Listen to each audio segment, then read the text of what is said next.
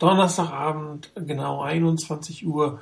Ihr hört euer Vordereiners Fanzone Webradio mit der 113. Ausgabe inzwischen mit mir heute die Stammcrew, einem Niner Chris, hallo Chris. Guten Abend. Und Rainer Moore 99, hallo, guten Abend. Abend. Ja, wie sieht's aus? Frust verflossen nach einer Woche? Hm. okay, keine Antwort ist auch eine Antwort. Ja, sagen wir mal so, ähm, der Frust an sich, der, nachdem ich mir die Nacht um die Ohren geschlagen habe für das Spiel, ähm, ziemlich tief saß, der ist weg. Ähm, die Enttäuschung darüber, was die Niners aufs Feld gebracht haben, die ist aber nach wie vor da. Und mit allem drumherum, was sonst noch da los ist in San Francisco mit dem Bild, das die Niners im Moment abgeben, zusammengenommen, ist es einfach im Moment eher enttäuschend. Ähm, obwohl wir, wenn du mal genauer hinguckst, mit 7-5 immer noch besser dastehen als, ich glaube, 20 oder, oder 12, 15, 20 andere Teams, also eigentlich im, irgendwo noch im mittleren Drittel und da im oberen Bereich der NFL liegen. Wir haben immer noch Chancen auf die Playoffs. Im oberen Bereich, hast du das gerade gesagt? Das muss ich jetzt erstmal verarbeiten. Ja. Ähm, nee, wir, wir liegen immer noch im Rennen um einen Playoff-Spot und da würden etliche andere Teams viel drum geben. Also von daher eigentlich jammern auf hohem Niveau. Auf der anderen Seite, wenn man das Spiel angeguckt hat ähm, oder sich nochmal zu Gemüte geführt hat, wie das gelaufen ist, dann war das spielerisch in keinem Fall ein hohes Niveau. Das ist lediglich vom Rekord her, den die Niners haben, noch ein sehr gutes Niveau oder immer noch ein sehr ordentliches Niveau. Aber spielerisch, gerade was die Offense zeigt, ist das natürlich eher ein unterirdisches Niveau. Chris, wie geht's dir? Ja, also das Spiel nicht mehr zu schauen äh, seit dem Donnerstagabend war sicherlich äh, positiv, um, um das Spiel zu verdrängen und um, um es ein bisschen zu verarbeiten. Ähm, absolut ähm, sauer gewesen nach diesem Spiel. Also auch die Nacht um die Ohren geschlagen, äh, immer irgendwie gehofft, dass doch noch, so irgendwie so die Initialzündung kommen muss und man doch dieses eine wichtige Spiel, das so für den Verlauf der Saison extrem äh, bedeutend sein könnte, dann plötzlich doch die Offense öffnen kann und ähm, Plays bekommt und äh, ja, im Endeffekt wirklich auch über mit, ist es so ein weiteres Spiel in diesem Saisonverlauf, der unglaublich frustrierend ist. Und eigentlich ist vor allem diese Frustration noch da, die Frustration über ein erneut schlechtes Spiel, ja, die war dann auch irgendwann, äh, das war irgendwann auch verarbeitet, aber so das das Gesamte ist natürlich, man ist noch im, im Playoff-Rennen und es ist vorbei, wenn es vorbei ist und man die Playoffs nicht mehr erreichen kann oder sie erreicht hat und dann Playoffs spielt, dann ist die Saison vorbei. Aber irgendwie das ganze Bild und das drumherum, was natürlich jetzt in dieser Situation auch wieder äh, total prominent hochkommt, ist irgendwie schade und, und, und äh, sehr frustrierend. Ja, also ich hatte das Spiel ja nicht live gesehen. Ich musste arbeiten, bin im Nachhinein auch ganz froh, habe natürlich morgens mir das Ergebnis angeguckt. Abends kam Buwak zu Besuch, der kannte das Ergebnis noch nicht und war total hoffnungsfroh. Und ich musste jetzt irgendwie äh, gute Miene zum kommenden bösen Spiel machen, sozusagen. Äh, jedes Mal, wenn er sich gefreut oder geärgert hat, musste ich echt an mich halten und sagen, es kommt noch schlimmer, es kommt noch schlimmer. ähm, es ging aber im Endeffekt, ähm, aber also ich kann mich nicht erinnern, ganz ehrlich, ich muss schon lange oder zurückdenken, ein, ein Spiel zu sehen, gesehen zu haben, was dermaßen enttäuschend. Ich glaube, das letzte Mal, was ich das so dermaßen schlecht waren, war auch gegen die Seattle Seahawks. Das war das 28-0, was sie damals verloren haben, so die erste Shutout seit irgendwie 150 Jahren oder so. Und seitdem haben die Vorher das so schlecht meiner Meinung nach nicht gespielt. Also das war so ziemlich das Traurigste, was ich, was ich äh, zumindest eine Offense, Defense muss man jetzt ausnehmen, gesehen habe. Und ähm, es wirft doch, glaube ich, extrem viele Fragen auf, ähm, was, was die 49ers äh, angeht, was die Offense angeht, was den Quarterback angeht, was, dies, was das Coaching-Staff angeht. Und ähm, ein paar davon werden wir jetzt äh, trefflich drüber reden. Ich glaube, es macht keinen großen Sinn, jetzt ein komplettes ähm, Rückblick auf dieses Spiel zu machen. Ähm, wobei, über die Defense können wir ja noch ein bisschen reden. Über die Offense würde ich gerne mit euch sprechen, wenn wir allgemein die Themen so durchgehen, die gerade ähm, den, durch die Medien gehen und auch durchs Board gehen. Aber vielleicht fangen wir mit den positiven Sachen an. Chris Borland gerade zum ähm, Defensive Rookie of the Month gewählt, 16 Tackles wieder. Aaron Lynch, ich glaube, zwei Sacks hat er gemacht in dem Spiel. Er hat relativ gut gespielt. Also die Verteidigung äh, kann man jetzt eigentlich keinen großen Vorteil, äh, keinen großen Vorwurf machen. Die haben, glaube ich, drei, vier Plays nicht ganz so gut ausgesehen, aber 19 Punkte gegen die Seahawks ist doch äh, durchaus ein respektables Ergebnis, oder? Würde ich jetzt auch sagen. Ja. nee, Chris, du darfst. Ja, also im, im Großen und Ganzen ist, ist es eine Leistung, die dir ähm, ermöglicht, das Spiel zu gewinnen. Und ich meine, du kannst nicht jedes Mal von der Defense verlangen, dass sie das Spiel auch für dich gewinnt.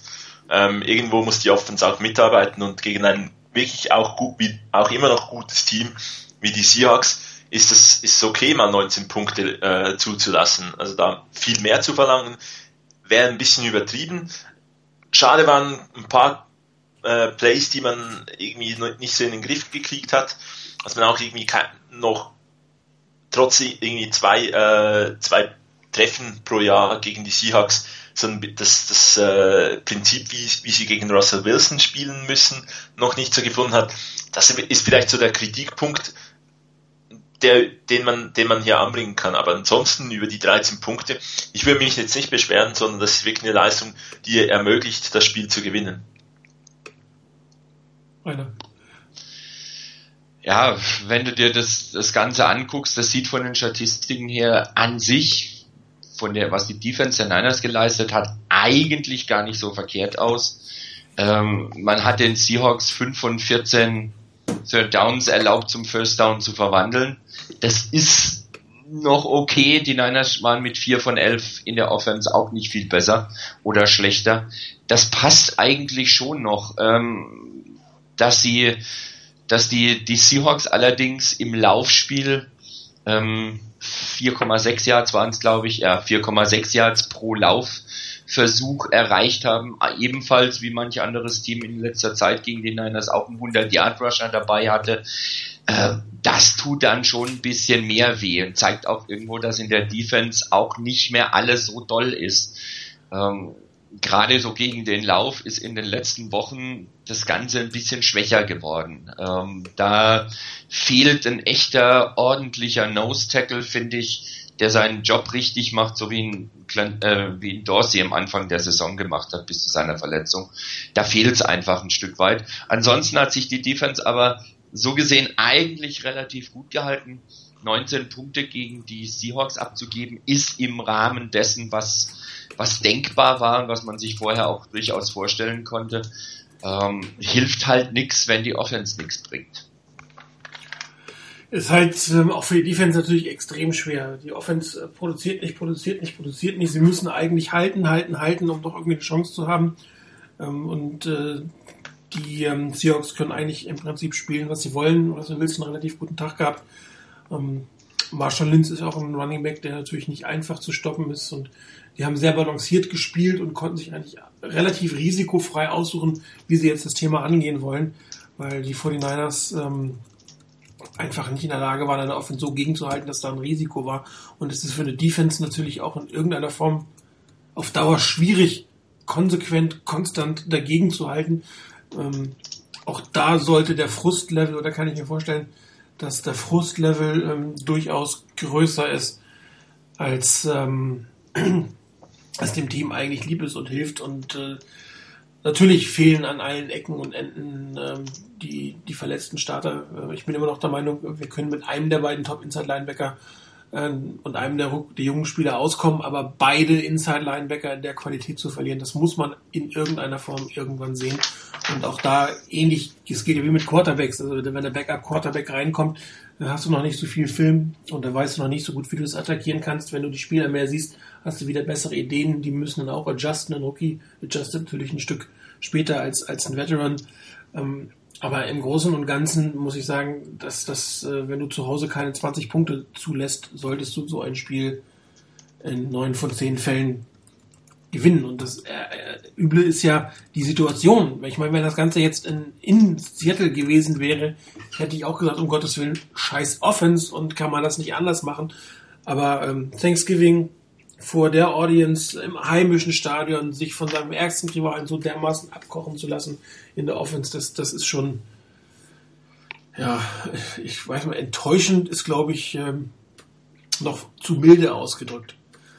Und, ja, ähm, ja, ich meine, wenn du, wenn du das Wort eigentlich suchst, äh, Jet York hat es meiner Meinung nach korrekt gesagt. So zu spielen ist nicht akzeptabel. Ja. Also, ich glaube, das kann nicht die Leistung sein, die irgendeiner im Lockerroom der 49ers gesagt hat, okay, das war jetzt, ah, das war jetzt nicht gut, aber nehmen wir halt so. Ja, wie fandet ihr denn die Aktion überhaupt, dass, ähm, dass, dass äh, York dieses, diesen Tweet abgesetzt hat? Ja, durchaus auch Kritik darüber laut geworden, weil vor allen Dingen auch keine Konsequenz daraus ähm, entschieden äh, gefolgt ist irgendwann. Ich glaube, dass das das Entscheidende dabei ist. Es ist menschlich verständlich. Auf der anderen Seite ist er der Chef von dem Ganzen. Und da sollte man ein bisschen vorsichtig sein, wie man seine Angestellten darauf aufmerksam macht, dass man nicht zufrieden ist mit denen. Und sowas öffentlich abzusetzen und es passiert zumindest nichts Offensichtliches erstmal, das ist einfach etwas, das kommt am Ende, glaube ich, ganz schlecht drüber. Ähm, ich weiß gar nicht, wer es gesagt hat. Ich glaube, Pete Carroll und Marshawn Lynch oder, oder, oder Sherman haben es dann gemeint auf die Frage hin, wie das denn ist, ähm, ob sowas bei den Seahawks möglich wäre oder was sie dazu meinen zu diesem Tweet.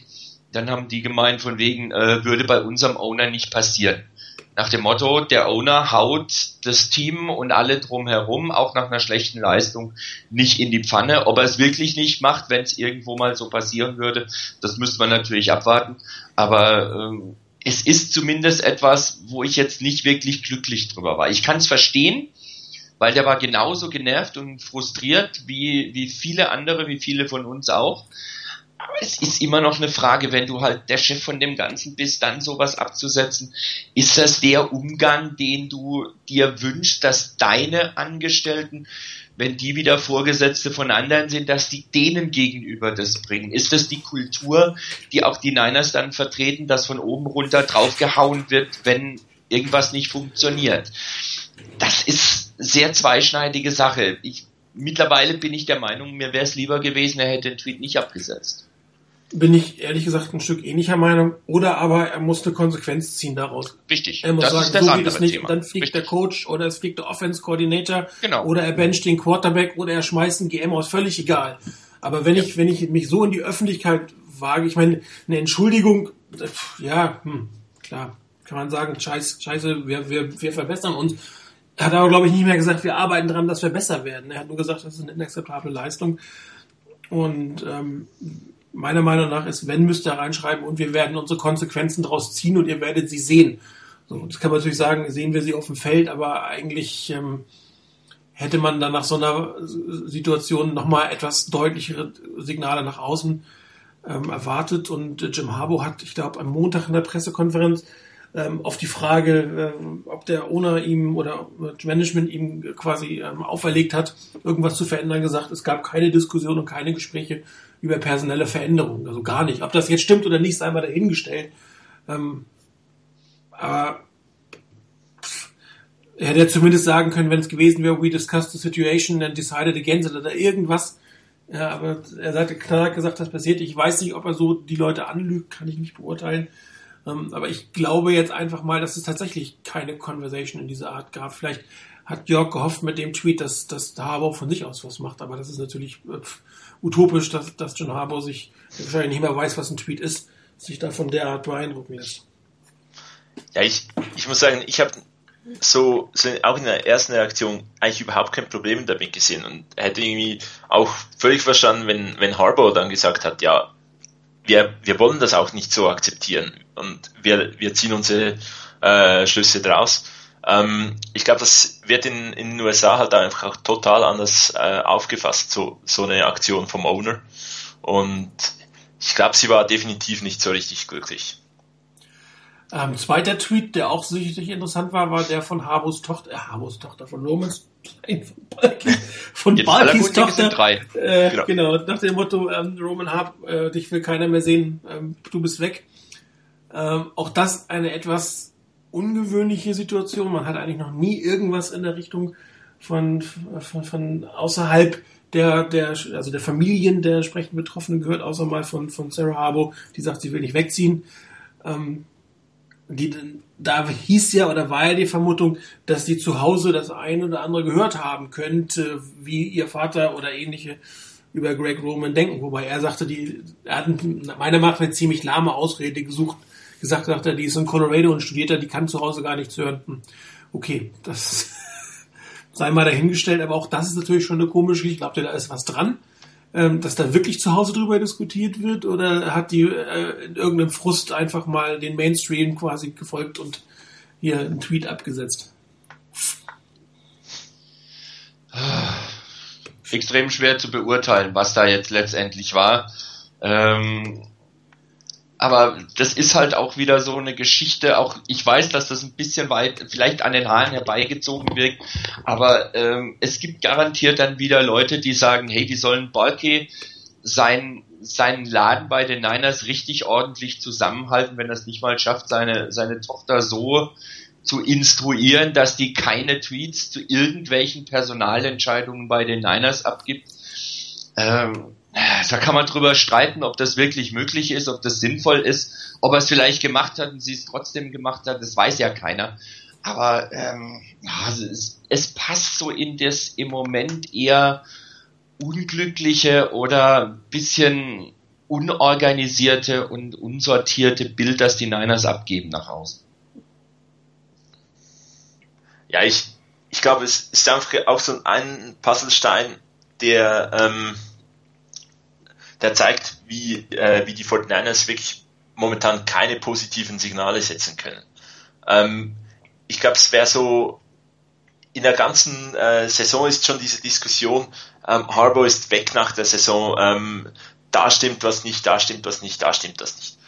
Wenn man jetzt einfach irgendwie die Seahawks, gegen die Seahawks ein gutes Spiel gezeigt hätte, das wäre, hätte schon mal wieder ganz vieles, ganz viele dieser Berichte wahrscheinlich gestoppt äh, wenn man an anderer Stelle vielleicht dann nachher ein Signal hätte setzen können, hey, das, wir nehmen, wir nehmen das ernst, das, das und das verändert sich, hätte vielleicht auch etwas ergeben. Aber nein, es kommt eigentlich immer so stückchenweise kommen, sind es, sind es äh, Signale, die einfach ein, ein total äh, komisches Bild abgeben, ob es jetzt wirklich was aufgeschnappt hat oder ob irgendwie halt äh, Trent Balky mal gesagt hat, also irgendwie so gefällt mir die Offense nicht, äh, da habe ich doch was Besseres zusammengestellt und sie dann irgendwie halt auch im Moment, wo man durchaus sagen muss, in den letzten paar Spielen war die 49ers Offense absolut katastrophal. Ja, ob man dann als, als Tochter des Channel Manager nicht etwas weiterdenken sollte, als diesen Tweet zu setzen. Ich glaube, es war ein bisschen ungeschickt sind ja noch mehr Dinge jetzt äh, die letzte Woche eigentlich rausgekommen. Ähm, Bill Parcells hat, ähm, glaube ich, meiner Meinung nach die Gunst der Stunde genutzt, sein Buch zu promoten. Wahrscheinlich hat man einfach nur auf irgendwas gewartet, was quasi äh, in dem Buch drinsteht, was eine Kontroverse auslösen würde oder was zum Beispiel Attention auf dieses Buch in der Vorweihnachtszeit als Promotion legen würde. Ähm, Könnt ihr euch das vorstellen, dass, ähm, dass, dass das eine wahre Geschichte oder eine teilbare Geschichte ist, dass hier Jim Harbour eigentlich nur zweite Wahl ist, was nicht ungewöhnlich ist. Nicht jedes Team bekommt den Coach erster Wahl. Andererseits war das ja eine ganz schöne Geschichte, dass man sich da mit den Dolphins duelliert hat, dass man ihn nach Hause zu York, diese Geschichte mit den Broten, ich, glaube ich durchaus dran, zusammen geschmiert, zusammen drüber Football geredet. Aber ähm, ist vielleicht Jim Harbour nicht der Typ vom Coach, der den Jim, äh, Trent Balky haben wollte, der aber von der Öffentlichkeit quasi nach diesem großen Erfolg von Stanford mehr oder weniger gefordert wurde? Es gibt ja durchaus immer Fragen heute, oder? Ja. Ja, ähm, aber durchaus auch interessante Punkte zu diskutieren. Ähm, ich kann mir durchaus vorstellen, dass man vielleicht auch gewisse andere Coaches mal angefragt hat, vielleicht mal telefoniert hat, was die denn vielleicht für so mal grundsätzliche Ideen hätten und ob jetzt vielleicht, vielleicht hat Bill Parcells ja effektiv äh, einen Anruf von Trent Balky gehört, äh, bekommen, um mal so ein Stück weit die, die Nachfrage, könntest du dir das vorstellen? Was wäre denn vielleicht so das Wichtigste für dich? Und wenn er sagt, nee, will ich nicht, man dann vielleicht Harbour anfragt, ja, das ist schwierig zu sagen. Also, ähm, ob jetzt Harbour zweite Wahl war, war eine gute Wahl. Also ich glaube, da, da muss man wirklich sagen, Trent Balky hat schlussendlich eine gute Wahl getroffen. Ob es eine langfristige Wahl ist, weiß ich jetzt halt äh, muss man wirklich da mehr und mehr daran zweifeln. Ja gut, es gehört immer zwei zu einer Ehe. Ne? Dementsprechend, das ist ja nicht immer nur einseitig so. Was habe ich ja öfter mal geschrieben, dass ähm, es nicht, dass die 49ers diskutieren können, ob sie ihn behalten wollen oder nicht. Wenn er nicht will, kann er seine Aus, seinen, seinen Rausschmiss provozieren, kann nichts tun, kann einfach sagen, ich spiele den Vertrag zu Ende. Also es ist immer eine zweiseitige Geschichte und diese zweiseitige Geschichte kommt in den Medien eigentlich so gut wie, wie nie raus, weil schlichtweg Habos Position zu dem Thema unbekannt ist. Und darum ist es ein Stück weit auch ähm, natürlich einfach immer von, von, von der anderen Seite zu kommen, von der man ungefähr weiß oder glaubt zu wissen, wie da die Probleme sind und von daher fällt die Entscheidung. Und ich persönlich glaube, sie fällt einfach nicht einseitig von einer Entscheidung, sondern sie fällt auch von der anderen Seite mitten. Aber nochmal kurz zurück zu Parcells Rainer, hältst du das für, für realistisch oder ist das einfach nur eine Ente? Ich persönlich halte von Parcells jetzt relativ viel, jetzt nicht unbedingt hätte ich ihn als Coach haben wollen, aber er ist doch eine sehr integre Person, äh, sehr viel Historie in der Liga, dass der sich einfach mal so komplett sowas aus den Herbaren herbeizieht? Das ist jetzt wirklich schwierig zu beurteilen. Ähm, ich kann es mir auch nicht vorstellen, dass der aus dem Nichts heraus sowas irgendwie in die Welt setzt. Ähm, das halte ich eigentlich nicht für, für wahrscheinlich. Die Frage ist halt nur, wie weit das Interesse ging. War das, so wie Christus vorhin beschrieben hat, so ein lockeres Gespräch nach dem Motto, wie wär's, könntest du dir vorstellen, wieder als Coach zu arbeiten? Für die Niners wäre das so grundsätzlich mal eine Idee oder überhaupt eine Möglichkeit, dass du wieder als Coach arbeitest? Ähm, oder ist da überhaupt kein Interesse dran? ich kann mir eigentlich nicht wirklich vorstellen, dass es da wirklich in irgendeiner Form etwas tiefer gehendes Interesse in der Form gab, dass es, dass es Gespräche gab, die über ein lockeres Plaudern drüber, ob er sich grundsätzlich vorstellen kann, irgendwo hinausgingen. Ich glaube, das hätte man mitbekommen. Also irgendeiner hätte das sicherlich schon publiziert. Damals, da war überhaupt nichts davon die Rede. Von daher gehe ich davon aus, es gab mal sicherlich einen Kontakt das kann ich mir gut vorstellen. Aber mehr glaube ich persönlich nicht. Ähm, ob dann, wenn, wenn jetzt Parcells gesagt hätte, ach, das wäre mal eine Sache, das könnte ich mir jetzt auf meine alten Tage vorstellen, nochmal so ein Team zu übernehmen wie die Niners, mit der, mit dem, mit dem Grundbaustein an Roster, was sie da haben, wie es dann weitergegangen wäre, das ist eine andere Frage. Aber ich kann mir, wie gesagt, nicht vorstellen, dass es mehr gab als ein lockeres Gespräch ob er sich es überhaupt mal vorstellen kann. Ja, das ist, also ich erwarte auch eher so eine Geschichte, wenn das mal wirklich rauskommt, dass das so, man hat sich getroffen und er hat gesagt, ich werde demnächst General Manager und ich suche einen neuen Trainer und äh, ich mag dich eigentlich ganz gerne so ungefähr und Parcells hat dann gesagt, naja, ich bin ein bisschen zu alt. Also dass das so auf dieser Ebene ein Stück weit abgelaufen ist, ob er wirklich Interesse dran zeigt, ähm, weiß ich auch nicht, ist schwer zu sagen. Allerdings, was wiederum so ein bisschen dafür spricht, ist, ähm, die Situation, dass jetzt ja immer wieder als möglicher Nachfolger von Jim Harbaugh, wenn er denn aus welchem Grund auch immer gehen sollte, ähm, wird, wird Jim Tom Sula ins, in, ins Spiel gebracht, der ein völlig anderer Coach als, als ähm, Jim Harbaugh ist, also nicht so ein, so ein X&O-Coach und ich glaube, das war Bill Pastels auch nicht, der hatte seine Leute dafür. Das, und wenn er dann wirklich sich, sich für diese Art von Coach entscheidet, könnte ich mir durchaus so vorstellen, dass selbst wenn es eine eher spaßige Konversation gewesen sein sollte, dass da durchaus eine gewisse ähm, Ernsthaftigkeit dann zum Tragen gekommen wäre, wie du gesagt hast, wenn er sagt, ja, kann ich mir vorstellen. Ähm, weil mir persönlich ähm, hätte es Sorgen gemacht, wenn vor, vor vier Jahren ein Bill Parcells gekommen wäre. Ich glaube, ähm, er, er ist einfach Dino der Liga. Irgendwann ist auch mal Schluss. Äh, mir war das irgendwie lieber jemanden neuen, innovativen zu haben. Jim Harbaugh war neu, innovativ, war zum Teil auch leider jetzt nicht auf Dauer. Und auch Jim Tom Sula ist, glaube ich, eher so der Motivator. Ich weiß aber nicht, ob der X-No-Guy ist. Das heißt, er muss wieder irgendjemanden haben, der für ihn letztendlich die, die Taktik äh, im Spiel aufbaut. Und das wäre für mich eigentlich nicht unbedingt die Art von Coach, die ich jetzt ganz gerne haben würde. Ich hätte schon ganz gerne eher wieder Spezialisten für die Offense. Ähm, man muss ja auch damit rechnen, dass dann ein kompletter um, äh, Umbruch im 49ers Coaching stattfindet Fangio und, und Roman sind ja von, von äh, Stanford mitgekommen und die Wahrscheinlichkeit, dass Harbo sie zu einem möglichen neuen Arbeitgeber mitnimmt, würde ich mal als sehr groß bezeichnen. Also äh, wenn man sich von Fangio, von, von Harbo trennt, trennt man sich wahrscheinlich auch implizit gleich oder indirekt von, von Vic Fangio. Dass man sich von Greg Roman trennt, da wird der eine oder andere hier eher einen Freudentanz ähm, aufführen, aber auch da muss man befürchten, äh, dass dieses Trio einfach, egal wo es ist, und wenn es die 49ers sind, auch im nächsten Jahr zusammenspielen. Die Konsequenz muss man einfach ziehen. Wenn man sagt, ich will Habo behalten und Roman muss weg, hm, bin ich mir nicht sicher, ob man das bei den 49ers bekommt. Auch das muss man mal klar sagen. Ja, also ich, ich glaube eben auch die, ein wichtiger Punkt ist, dass halt Bill Parcells erneut ein defensiver Head Coach gewesen wäre. Und Tom Sula auch. Genau, und Tom Sula wäre das jetzt auch. Also es ist irgendwie so ein bisschen, den Einers hat es sicherlich gut getan, dass sie mal was offensiv, äh, was Offensives da hatten. Ähm, ja, ich glaube, man kann es auch ein bisschen in die, in die Richtung hin, äh, kategorisieren, wie diese Trade-Gerüchte um, um die Browns. Da hat ja auch Jimmy Haslam gesagt, äh, dass sie kurz davor gewesen sind, die äh, Jim Harbour für Jim Harbour zu traden. Ähm, dann haben die Niners mal gesagt, nee, da war nix. Dann kam aus Cleveland erneut, nee, nee, da war schon was. Und dann haben die Niners ja gesagt, also da kam mal ein Anruf, sie haben gefragt, ob das eine Option ist. Und wir haben quasi gesagt, nee, ist keine. Und eben, man, die einen sagen, sie waren kurz davor, die anderen sagen, da war gar nichts. Die, die Wahrheit liegt irgendwo in der Mitte.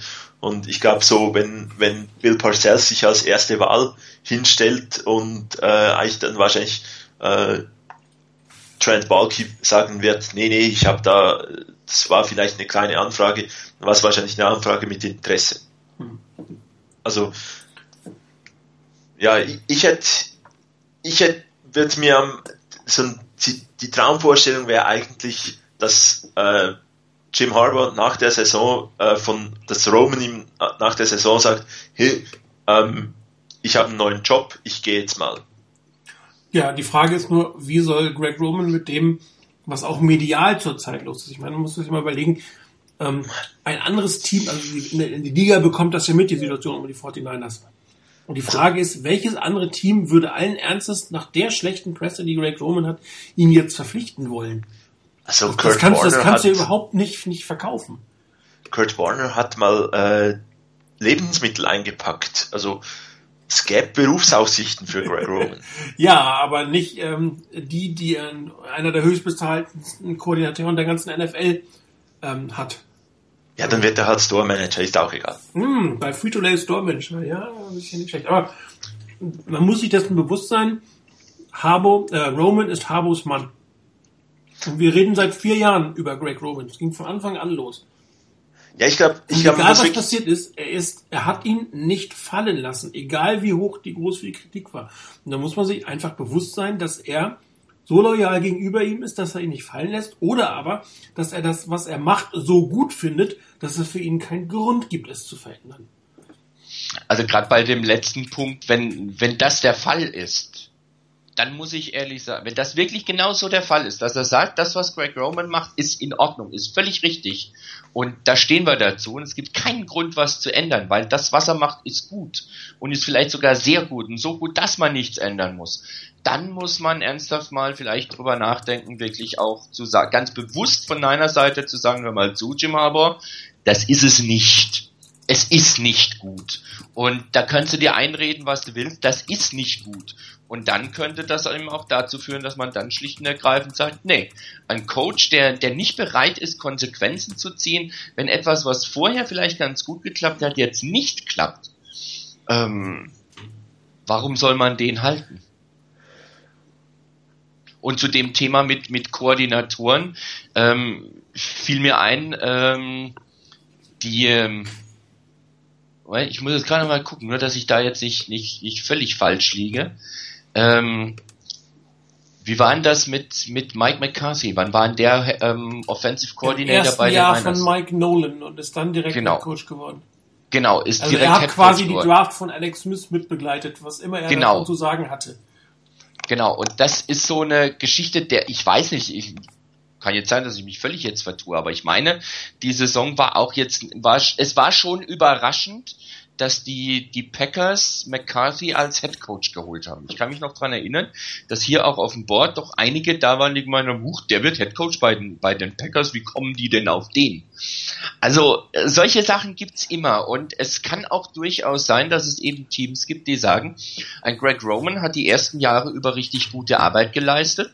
Da war auch die Offense gut, war immer wieder innovativ, hat neue Sachen dabei gehabt, war auch effektiv und mh, mm, das ist vielleicht einer, dem trauen wir es auch zu Headcoach zu werden. Warum nicht? Also ganz ausschließen würde ich das nie, dass auch nach der Saison, egal wie das medial begleitet wurde, dass da ähm, jetzt vielleicht doch jemand sagt, nee, Greg Roman als Headcoach, das wäre für uns eine interessante Option. Also mir fällt es schwer zu glauben, auf dem einfachen Grund, er hat quasi und im Höhepunkt seiner 49ers Laufbahn nicht geschafft, einen Job an Land zu ziehen. Und da gab es auch schon mehrere Berichte, dass er nicht Headcoach ready sei. Jetzt sieht er eigentlich gar nicht mehr aus. Also das ist eher der Tiefpunkt ja. seiner 49ers Karriere. Und ähm, man sieht, wie schnell die College-Jobs weggegangen sind. Gut, das waren die Top-Jobs. Ähm, da wird vielleicht noch der eine oder andere auf sein, aber auch da wird nicht lange gefackelt und ähm, werden neue Leute gut. Gut, vielleicht könnte er zu Oregon State gehen, die jetzt eine Vakanz haben. Aber auch im College scheint sein Ruf jetzt nicht der beste zu sein. Und ich glaube einfach aus PR-Gründen wird es im Moment extrem schwer für irgendein Team, ihn zu verkaufen. Also er ist sicherlich kein heißer Kandidat, da findet man andere. Hm. Ja, ich glaube, es ein Stück weit ähm, spielte auch den Niners oder spielte gegen Roman, dass halt die Niners immer noch relativ lange im, im Rennen waren. Also dreimal Championship Game, einmal sogar Super Bowl. Auch wenn du das erste Interview hast und vielleicht die noch sagen, ja gut, das könnte ich mir noch vorstellen. Ähm, wenn, da, wenn du dann noch zwei, drei Wochen warten musst und er vielleicht nicht gerade gesagt hat, ja, okay, sobald ich von den Niners weg kann, bin ich weg, sondern vielleicht auch so gesagt hat, ja, also vielleicht so hundertprozentig Headcoach werden möchte ich dann auch, muss auch noch nicht sein oder so. Man weiß es ja nie. Ähm, Tom Redman hat mal gesagt in einem Interview, er wolle nicht Headcoach werden, er wolle auch mal noch seine Frau sehen. Ähm, das, von daher ist, ist durchaus möglich, dass man auch mal sagt, nee, ist jetzt vielleicht in der Situation noch nicht passend, dass man deshalb den Job nicht gekriegt hat. Natürlich ist jetzt die Presse relativ schlecht gegen ihn und das wird schwieriger, aber ich glaube, da haben noch, äh, haben schon Athletic Directors und General Manager äh, kuriosere Dinge äh, veranstaltet. Mal kurz auf das eingehen, was Schober vor den Heiners geschrieben hat, dass äh, Vic Fange eben in der Pressekonferenz auf die Frage nach Justin Smith beantwortet hat, er würde dann in der Offseason persönlich äh, nach Wisconsin fliegen, ihm ein paar Bier ausgeben und äh, zur Rückkehr ähm, zu bewegen. Das ist für mich jetzt kein Indikator, dass es in irgendeiner Form das Team damit rechnet oder dass die Kurze sich sicher sind, dass die nächstes Jahr noch bei den 49ers sind. Das ist einfach, was du in dem Moment sagen musst. Geht gar kein Weg dran vorbei. Du kannst ja nicht sagen, äh, keine Ahnung, interessiert mich nicht, ob er nächstes Jahr noch spielt oder ähm, das ist im Prinzip, bist du Coach für dieses Team, solange bis du entlassen ist, bist und äh, selbst wenn es feststehen sollte, dass du gehst, würde ich wahrscheinlich in der Situation, wenn vereinbart ist, dass es noch nicht rauskommt, immer so einen Spruch gehen. Ich habe es auch erst kurz überlegt, na, aber das ist für mich jetzt überhaupt kein Zeichen. Das ist einfach nur Professionalität, die dahinter steht ähm, und auch die auch die Wertschätzung des Spielers gegenüber aussagt, aber nichts, was was der Coach nächstes Jahr machen wird. Und wo wir bei dem ja. Thema sind, wenn Harbo geht, weg Fangio wird wahrscheinlich gehen, muss man auch sagen. Also man wird Roman los, wenn man Harbo los wird und man wird auch weg Fangio los. Das, das ist, glaube ich, ich glaube, dieses Dreieck ähm, ist eine große Wahrscheinlichkeit, dass das in irgendeiner Form zusammenbleibt. Ich denke, die Offensivseite sicherlich, ob vielleicht ähm, sieht Vic Fangio wirklich einfach auch diese, diese Defense als momentan sein Werk und dass er das fort, fortsetzen will. Wenn dann der neue Head Coach das auch will, ähm, kommt auch darauf an, wo dann irgendwie Harbour vielleicht landen würde und was für ein Job denn dann da ist. Ähm, was es zumindest sagt, ist, dass er sich äh, dass er nicht total abgeneigt ist, bei den Niners zu bleiben, aber muss auch so sagen, wir haben auch schon gehört, dass irgendwie Nick Saban nicht Alabama Coach wird. Ähm, ja, genau. Chip Kelly hat gesagt, er wird äh, Oregon Ducks Coach bleiben. Es ging wenige Tage und es, und es war anders. Also von daher solche Aussagen, dass ich glaube, also schon recht, das sind, sind schlussendlich dann die, die Standardsätze, die ein Coach einfach sagen muss. Eben kann er nicht sagen, übrigens nächste Saison bin ich dann weg.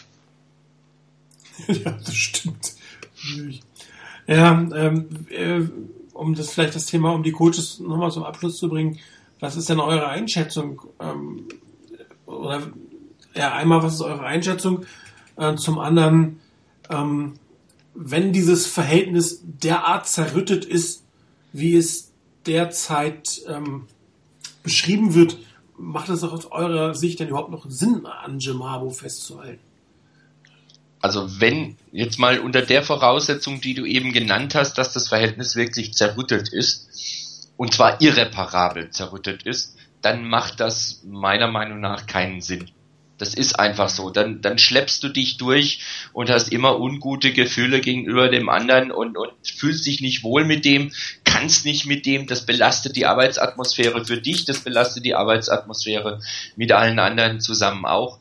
Das ist eine ganz ungute Situation und der sollte man sich nicht freiwillig aussetzen. Also von daher wäre mir lieber, wenn dann ein Schlussstrich gezogen wird. Wenn das nicht ganz so ist, sondern dass man jetzt eben wirklich halt mal Meinungsverschiedenheit hatte, wo man jetzt ein bisschen heftiger aneinander geraten ist, dann kommt es darauf an, wie stark der Wille der Beteiligten ist, ähm, daraus sich jetzt wieder rauszuarbeiten, gemeinsam dran zu arbeiten, dass man wieder eine, eine gemeinsame Basis findet auf der man arbeiten kann. Man muss ja nicht unbedingt der allergrößte Fan sein ähm, vom anderen, aber man muss ihn zumindest respektieren und ihm vertrauen nach dem Motto, der trifft die richtigen Entscheidungen und trifft zumindest in der Mehrzahl gute Entscheidungen, die mich als oder die uns als Team insgesamt weiterbringen. Wenn das da ist, wenn man auf die Ebene wieder kommen kann, dann gäbe es nicht unbedingt einen Grund, das Ganze zu beenden. Aber wenn das Verhältnis wirklich zerrüttet ist nach dem Motto, ähm, dem glaube ich gar nichts mehr oder dem vertraue ich gar nichts an oder was der erzählt ist mir völlig egal, dann ist das ungut. Ich sehe es ähm, ähnlich. Also wenn es keine ähm, konstruktive Arbeitsatmosphäre mehr gibt in diesem Dreieck ähm, oder Viereck, muss man ja sagen, aus, aus York, Balki, Marathi und, und Habo, dann, dann macht es überhaupt keinen Sinn. Dann kann Jim Habo ein so guter Coach sein, wie er will. Ähm, dieses Theater, was wir jetzt erleben, das bekommt man dann mit, das bekommen die Medien auch in irgendeiner Form mit, das bekommen die Spieler mit. Das kann auf Dauer nicht funktionieren. Du kannst ja keine vernünftigen Absprachen mehr treffen, du kannst dich nicht mehr über Taktiken und Draft vernünftig aussprechen. Und ähm, ich habe es ja vorhin geschrieben, sie sind heute äh, plaudernd, freundlich an der Seitenlinie gesehen worden. Wenn das aber nur noch ein für die Presse an der Seitenlinie plaudern ist, ohne sich äh, quasi in die Haare zu bekommen, dann, dann hilft's einfach nicht mehr. Die Konsequenz muss man auch einfach ziehen. Was natürlich immer noch geht, ist, ist, wenn du dich mit einem Ona zerstreitest und du hast da drin einen, der das irgendwie abfängt von beiden Seiten, ist ja durchaus so, dass Chefs mal sagen, hier, äh, ich kann den nicht, nicht leiden, aber der ist gut, den brauchen wir, halt mir den vom Leib, kümmer du dich drum ist ja durchaus eine valide Argumentation. Nur wenn quasi der da drin dann plötzlich auch mitgenervt ist, und das hat ja der Mayoko mehrfach geschrieben, dass es wohl eine, eine Reihe von Vorfällen gab, so hat er es ausgedrückt, kleinere, aber die dazu geführt haben, dass auch das Verhältnis zwischen äh, das professionelle Verhältnis, was vorher da war zwischen Balki und Harburg, einfach komplett zerstört ist. Das heißt, es ist niemand mehr dazwischen, der was abfangen kann. Und dann, dann kannst du einfach nicht arbeiten. Und das macht, egal wie gut ein Coach ist, in der Situation macht das keinen Sinn.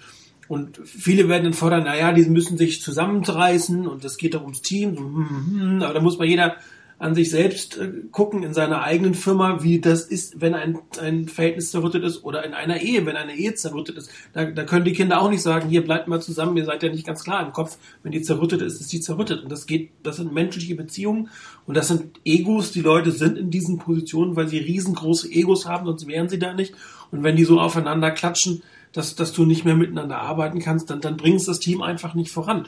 Und wenn zum Beispiel die Saison, die wir jetzt sehen, ein Symptom für dieses Problem ist, dann muss man natürlich sagen, das macht keinen Sinn, dann muss er weg. Dann muss eine Veränderung her. Also um das vielleicht aufzugreifen, was vor den einer Chris B im Thread gerade geschrieben hat, nach dem Motto, wer kommt, was kommt danach oder besser wer. Ähm, mir fällt da spontan auch keiner ein, den ich jetzt unbedingt haben will. Äh, oder wo ich jetzt sage, der ist es und mit dem kann die Erfolgsgeschichte dann weitergeschrieben werden. Ähm, das ist ja eine Sache, wer kommt danach. Aber das Problem ist ein ganz anderes. Wie gesagt, wie du eben gesagt hast, Martin, wenn das Verhältnis einfach so zerrüttet ist, dass man nicht vernünftig miteinander arbeiten kann, dann muss man einen Schlussstrich ziehen und dann sich drum kümmern, was kommt danach. Ich kann da nicht sagen, oh, wir haben leider keinen besseren Kandidaten im Blick nach dem Motto, hm, wen könnten wir nehmen? Ja, uns fällt da keiner ein, dann machen wir halt irgendwie weiter. Das kann es auch nicht sein. Das belastet das Team, das belastet die Franchise dann für längere Zeit. Und das kann es nicht sein. Also dann lieber, also bevor es dann ein Ende, ein, ein Schrecken ohne Ende gibt, dann lieber ein Ende mit Schrecken nach dem Motto, so jetzt ziehen wir den Schlussstrich und da muss jemand Neues her. Ob der dann besser ist, ob der genauso gut ist, ob er schlechter ist, das weißt du nicht.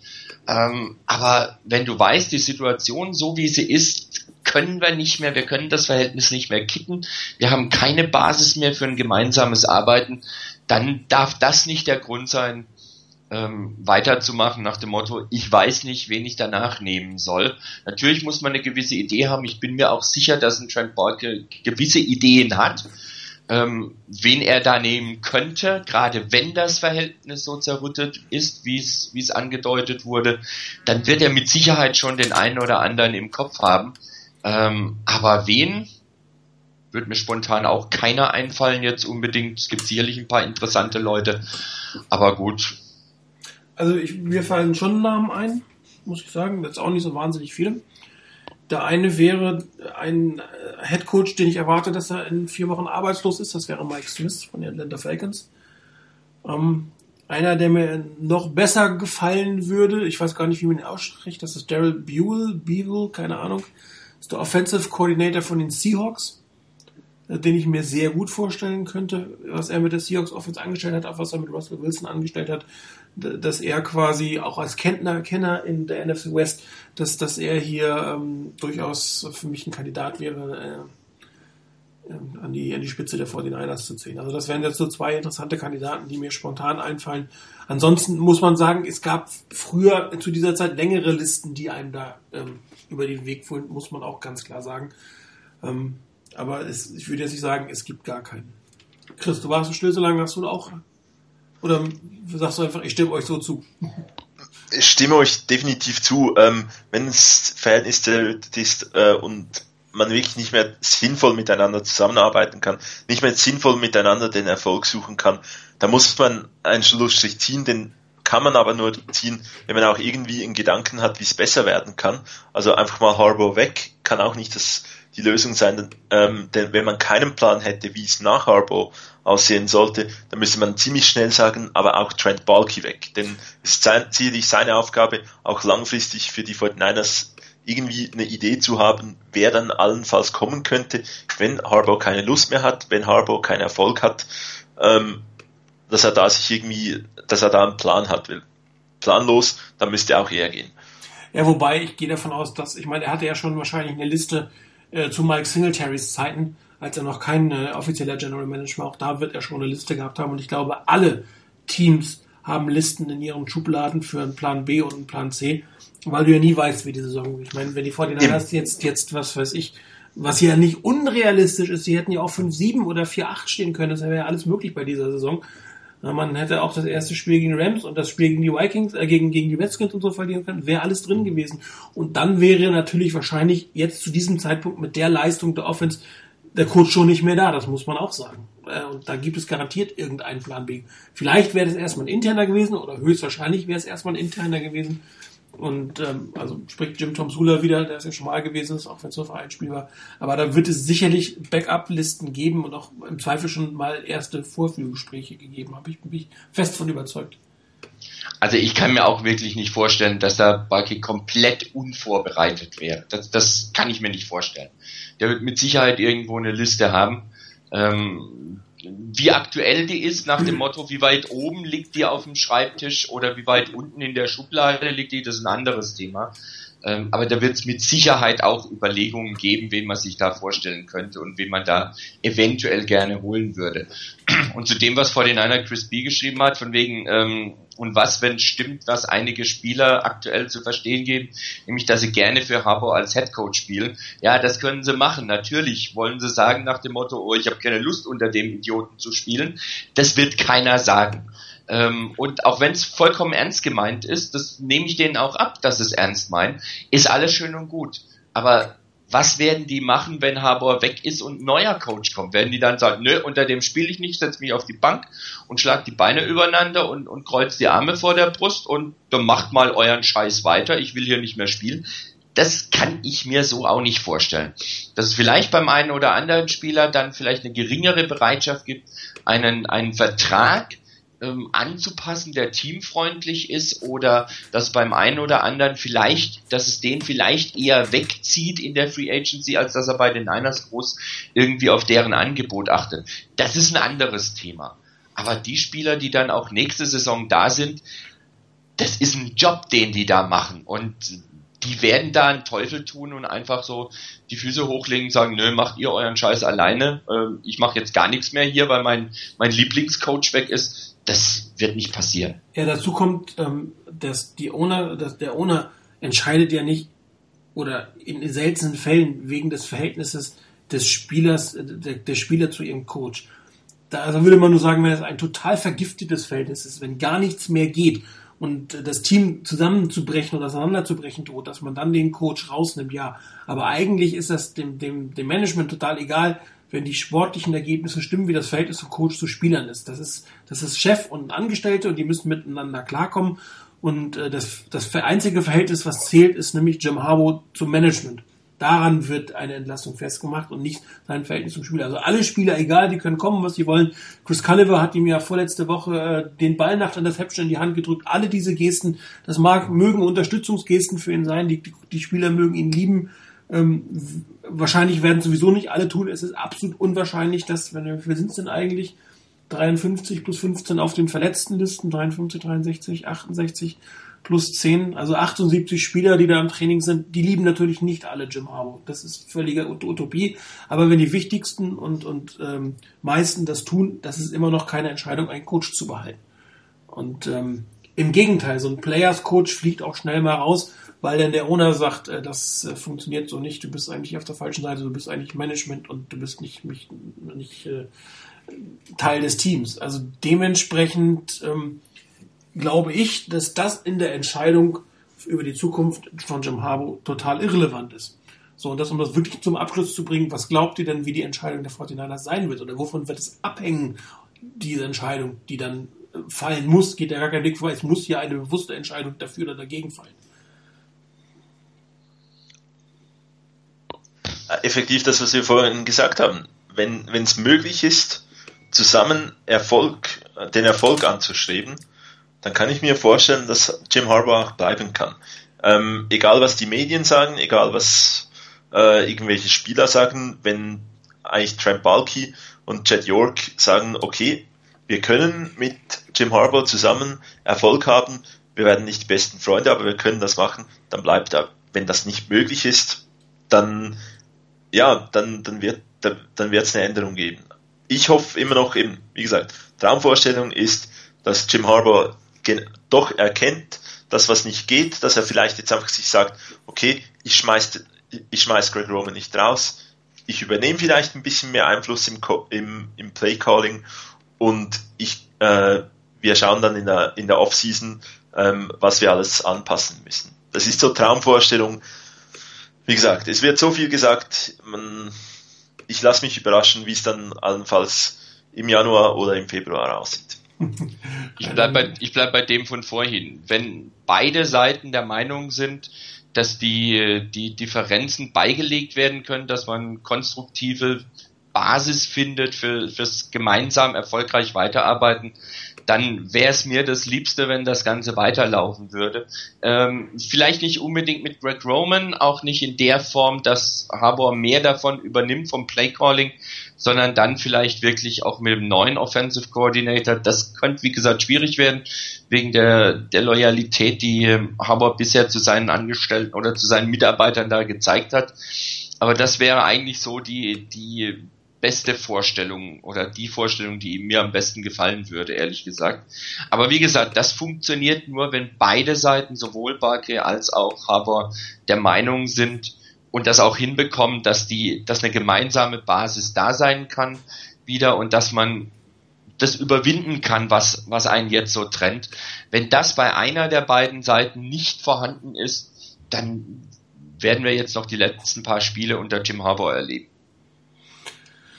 Ja, also ich bin, glaube ich, derjenige, der am häufigsten schreibt, es hängt nicht vom Team ab, sondern es hängt äh, mindestens gleichwertig vom Harbour ab. Ich glaube aber, dass es sogar in erster Linie von Jim Harbour abhängen wird, ob er bei den 49ers bleiben will und, und zu welchen Bedingungen er bei den 49ers bleiben will, weil er hat für mich alle Trümpfe in der Hand.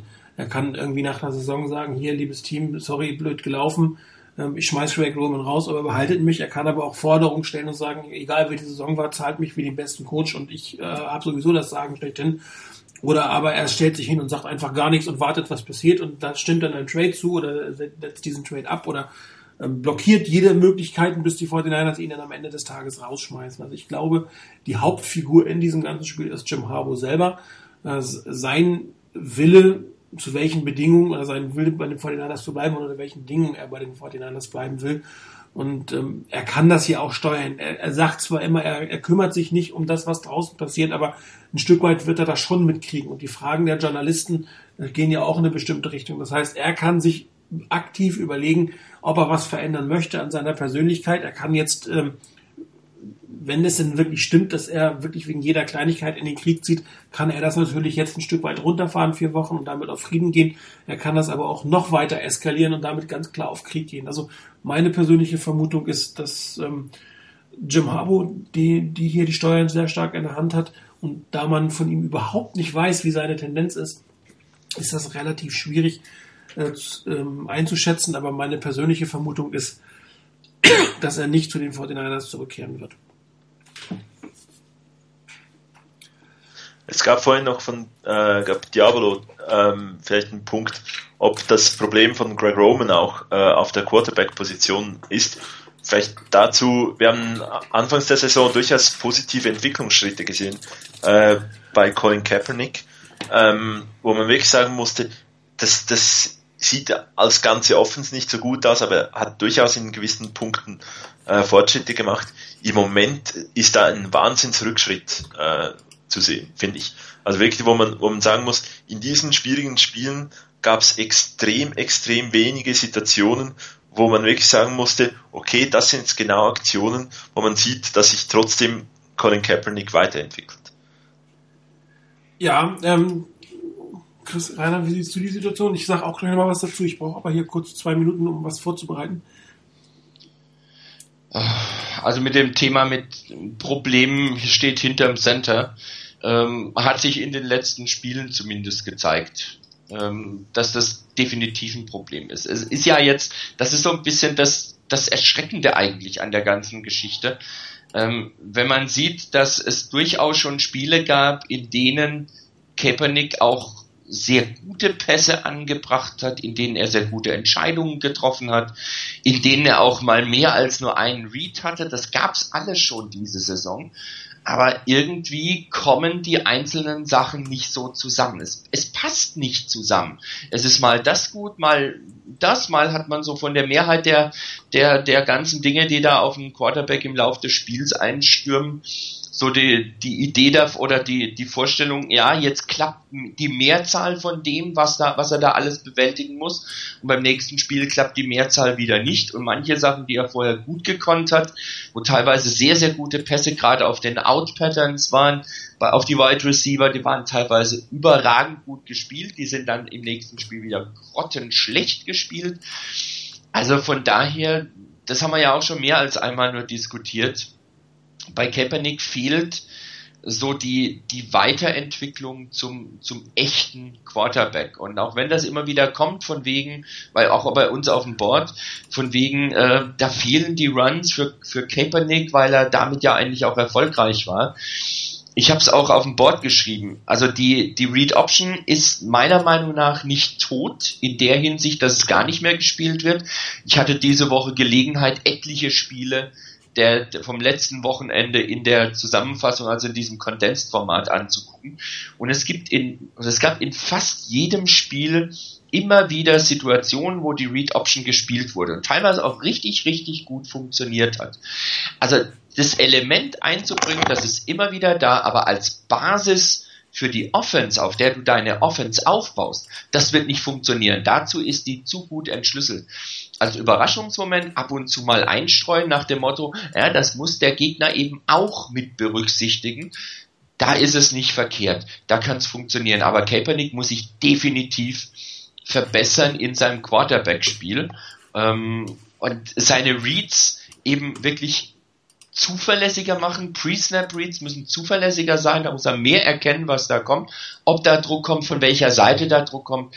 Er muss auch sein Verständnis überhaupt verbessern. Ich glaube, Martin, du hattest das geschrieben irgendwo, oder irgendjemand hat es geschrieben heute in einem der Threads, dass er so den Eindruck hat, dass Kaepernick teilweise nicht weiß, wo seine Mitspieler, ja genau, ja. wo seine Mitspieler auf dem Feld bei diesem Spielzug zu welcher Zeit sein müssten.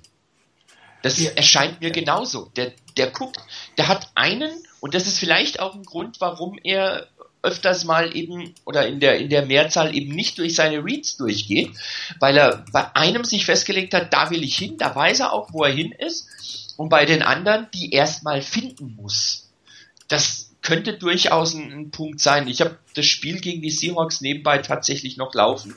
Oh, und, und mutig. das nebenbei, ja, äh, ich weiß, aber ich meine, ich weiß ja mittlerweile, wie es ausgeht. Noch mehr aufregen kann ich mich nicht mehr, als dann mitten in der Nacht. Ähm, diese ganz typische Geschichte, dieser, dieser Pass in die Endzone zu Bruce Miller, der gut gecovert ist, während ein Carlos Hyde ein paar Yards downfield völlig Mutterseelen allein dasteht. Ah, er hätte locker den Ball fangen können. Er hätte locker zum First Down gehen können. Es hätte absolut ausgereicht. Kaepernick hat ihn nicht gesehen oder er wollte ihn nicht anspielen. Warum auch immer. Und das sind Sachen, die muss er sich abgewöhnen. Er muss mehr und mehr zum Pocket Passer werden, der seine Stärken mit dem Lauf auch mal zwischendurch immer wieder als zusätzliche Waffe einsetzen kann. Aber er muss sich in der Pocket im Quarterback-Spiel deutlich verbessern, definitiv. Also, also ja, Chris. Ähm, ich glaube, wenn man das jetzt ein bisschen vergleicht, Anfangszeit Jim Harbour mit Alex Smith, ähm, da hat der Quarterback, glaube ich, einfach wirklich wie die Faust aufs Auge zum System gepasst. Man hat ein lauforientiertes System gehabt, wo der Quarterback die, das quasi Unwort des Jahres damals, er war Game Manager und das kann Alex Smith perfekt. Also das hat er wirklich fantastisch äh, gemacht und da waren halt vielleicht im Passplay die Big Plays nicht dabei. Da sieht man bei den, bei den Chiefs jetzt, dass da halt keine Wide Receiver Touchdowns da sind. Es kommen die Tight End Touchdowns, es kommen die Running Back Touchdowns. Das, das funktioniert irgendwie so, wenn man den Quarterback richtig einsetzt und das System wirklich genau zu dem passt. Und bei Colin Kaepernick wirkt es für mich so ein bisschen, wie wenn, wenn man das System nicht gefunden hätte, was wirklich passt. Gegen die Seahawks. Ich habe vorhin kurz geschaut, noch das, ein paar Szenen des Spiels gesehen, habe es auf dem Tablet laufen gehabt. Wie oft man da irgendwie welche tiefen Pässe versuchte, oder Colin Kaepernick tiefe Pässe versuchte, wo der Receiver total gecovert ist. Natürlich kann er tiefe Pässe werfen, aber auch in der NFL werden halt die Receiver gut äh, gecovert und dann kommst du da nicht durch. Und ich glaube, das ist dann wirklich auch so, dass man kein, dass man noch das System nicht so gefunden hat, dass es zu Kaeper, Kaepernick passt. Ob dann wirklich ein NFL-taugliches System aktuell existiert, wo Kaepernick drin, darin passt, das weiß ich nicht. Es kann nicht die Lösung sein, äh, die Read-Option primär zu haben. Die ist entschlüsselt. Es kann nicht sein, dass man nur Receiver anwirft, die eigentlich stillstehen und hinten dran einen, einen Defender haben und kaum mehr Yards machen können. Es gibt kaum Crossing-Routen tief, wo der Ball wirklich schön in, die, in den Lauf geworfen wird. Solche Dinge, die fehlen im System der 49ers und irgendwie scheint es mir so, Colin Kaepernick hat das System noch nicht gefunden, das System hat Colin Kaepernick noch nicht gefunden, was in der NFL funktioniert. Wenn man nicht wirklich viel entwickeln will und es so macht, muss man vielleicht wirklich sagen, dass man mit Alex Smith den passeren, passenderen Quarterback gehabt hätte. ob man dann mehr Erfolg gehabt hätte, ob man den Super Bowl geholt hätte. Absolut spekulativ kann niemand sagen, aber ich glaube, das hat wirklich einfach in dieser Zeit extrem, extrem gut gepasst. Ja, ich habe leider gerade ein paar Probleme. Äh, hier ist äh, eine, ein paar, ähm, äh, wie heißt es auch gleich, einen Thread zusammenzuführen. Rainer, vielleicht kannst du mir kurz helfen. Wo finde ich denn die Thread-ID, wenn ich zwei, ähm, zwei äh, Postings zusammenfügen will? Die, oh, die Thread-ID? Okay, du weißt es auch nicht. Ja, genau. Äh, Moment. Moment, Moment. Äh, frag mich mal kurz. Moment. Kann sich nur um Stunden handeln bei uns. Ja. Während ihr das mal versucht, ja. äh, eine Frage von Old 49er. Ja. Ähm, Thema Kaepernick. Wie viele Jahre das er denn hat, um zu einem kompletten Quarterback zu werden? Ganz ehrlich, ähm, ich denke wahrscheinlich maximal eines noch, wenn er das dann gekriegt und nicht der neue Coach, falls es einen gibt, äh, den einen eigenen Quarterback installieren will und nicht so viel sieht in, in äh, Colin Kaepernick. Ich hätte mir wirklich eine, einen deutlicheren Entwicklungsschritt auf diese Saison erhofft. Vermute mal, dass man, dass er nächstes Jahr noch kriegt, aber danach die, die 18 Millionen, die er im, im Schnitt verdient, ähm, ist er mit solchen Leistungen definitiv nicht wert, weil er in keinem der Spiele, äh, glaube ich, diese Saison ein, eine Leistung hatte, wo man sagen musste, okay, da ist was dran, was den, was wirklich dann einmal einen Unterschied machen kann. Wo man sagen kann, okay, die, dieser letzte Drive, ähm, wow, das, das war jetzt richtig was. Ähm, wenn das, wenn das öfter kommt, dann sind da, sind, hat man eine neue Situation, dass nämlich Colin Kaepernick die, die Game-Winning Drives macht. Ähm, ich denke wirklich, dass man ihm da nicht wahnsinnig viel Zeit geben kann, wenn er sich nicht, wenn, wenn da nicht deutliche äh, Entwicklungsschritte kommen. Es gab da zu diesem Entwicklungsthema einen ganz interessanten Beitrag von äh, Brent Jones auf csnbayarea.com, äh, ja. wo er ein deutliches Fragezeichen hinter eigentlich ähm, die, die Entwicklungsbereitschaft von Colin Kaepernick äh, stellt weil er sagt, Colin Kaepernick arbeitet hart, das, das ist keine Frage, aber ähm, richtige, äh, die richtig guten Quarterbacks, die sind völlig ähm, besessen von diesem Spiel, sind völlig besessen vom Filmstudieren und ähm, haben deshalb äh, schauen immer wieder Filme an, ähm, studieren das Spiel und Brent Jones vermisst diesen Punkt bei Colin Kaepernick. Und ich glaube, das ist effektiv ein Riesenkritikpunkt, wenn das effektiv so ist, geht in die Richtung, die Martin schon äh, einige Male gesagt hat, dass äh, Colin Kaepernick besser mit dem Quarterback-Coach arbeitet als im Kraftraum. Und ähm, ja, ich glaube irgendwie die Zeit, es schien nach, äh, es schien danach, äh, nach der, den letzten Jahren, dass er mehr Zeit haben könnte ich finde, man sieht zu wenig Entwicklung, dass man ihm viel Zeit geben sollte und kann. Also dieser Artikel hat mich extrem erschrocken, muss ich sagen, weil Brand Jones ja vorher schon explizit gesagt hat, es, es, gibt eigentlich keinen Grund, jetzt auf einen jungen Quarterback einzuhauen und er sei ein Fan von Colin Kaepernick und hat damals auch durchaus äh, den Wechsel befürwortet. Und er wirft ihm ja auch nicht vor, dass er zu wenig macht. Das muss man ja auch sagen. Er sagt, er ist ein harter Arbeiter und er ist im Kraftraum und er ist auf dem Feld, aber er macht halt nicht das Richtige. Das ist das, was, was Brent Jones quasi kritisiert. Und das ist, passt, passt zu dieser Diskussion mit denen, warum guckt er sich keine Spielzüge an oder warum guckt er sich so wenig Spielzüge an der Seite an. Ein Peyton Manning äh, siehst du immer mit Fotos vor der Nase, immer. Also zumindest nach dem Drive. Wenn der Drive des Gegners zehn Minuten dauert, natürlich nicht, aber setzt sich hin, guckt sich Fotos an. Viele andere tun das auch. Bei Colin Kaepernick sieht man es wenig bis gar nicht. Und das ist auch ein Stück weit das, was, was ähm, Ben Jones gesagt hat, dass er sich einfach nicht wie ein Irrer in dieses Film, in die Filme hineinguckt, um auch noch rauszufinden, ob der dritte Safety beim dritten und vier nach rechts oder nach links geht es gibt Quarterbacks, die machen das und die guten Quarterbacks machen das und die sind darauf vorbereitet im Spiel. Und ich weiß nicht, ob einer von euch Patriots gegen Packers gesehen hat am Wochenende. Mhm, ja. Da gab es eine Situation, Tom Brady, gerader Dropback, Kopf nur in Richtung seines weiten Receivers und irgendwann dreht er sich um und trifft haargenau seinen Running Back. Der hat exakt mhm. gewusst, wo dieser Running Back steht. Da musste er vorher nicht gucken. Er hat sich bis zum letzten Moment Zeit gelassen. Er wusste sogar, wie, wie tief der Running Back ist und ob da gegenüber ein Gegenspieler stehen würde oder nicht. Weil er weiß, wo seine Leute stehen, er weiß, wie der Gegner steht, was die in bestimmten Situationen machen. Und das geht nur mit Film und intensiven taktischen Vorbereitung. Das kriegst du vom Gefühl her nicht raus. Und ihr habt ja vorhin selbst gesagt, Carlos Hyde, ähm, auf der einen Seite steht da, stand da ähm, falsch. Ich habe jetzt mal, also ich bin selber nicht zu den Plays gekommen, aber Niners Nation hat eine, eine wirklich sehr, sehr interessanten äh, Artikel, All 22, Colin Kaepernick heißt er. Ich poste auch nochmal gleich den Link. Wenn ihr euch das selber nochmal angucken wollt, sind mehrere Spielzüge im Detail ähm, erklärt. Und da ist auch dieser Spielzug drin, äh, der auf Bruce Miller hätte gehen sollen.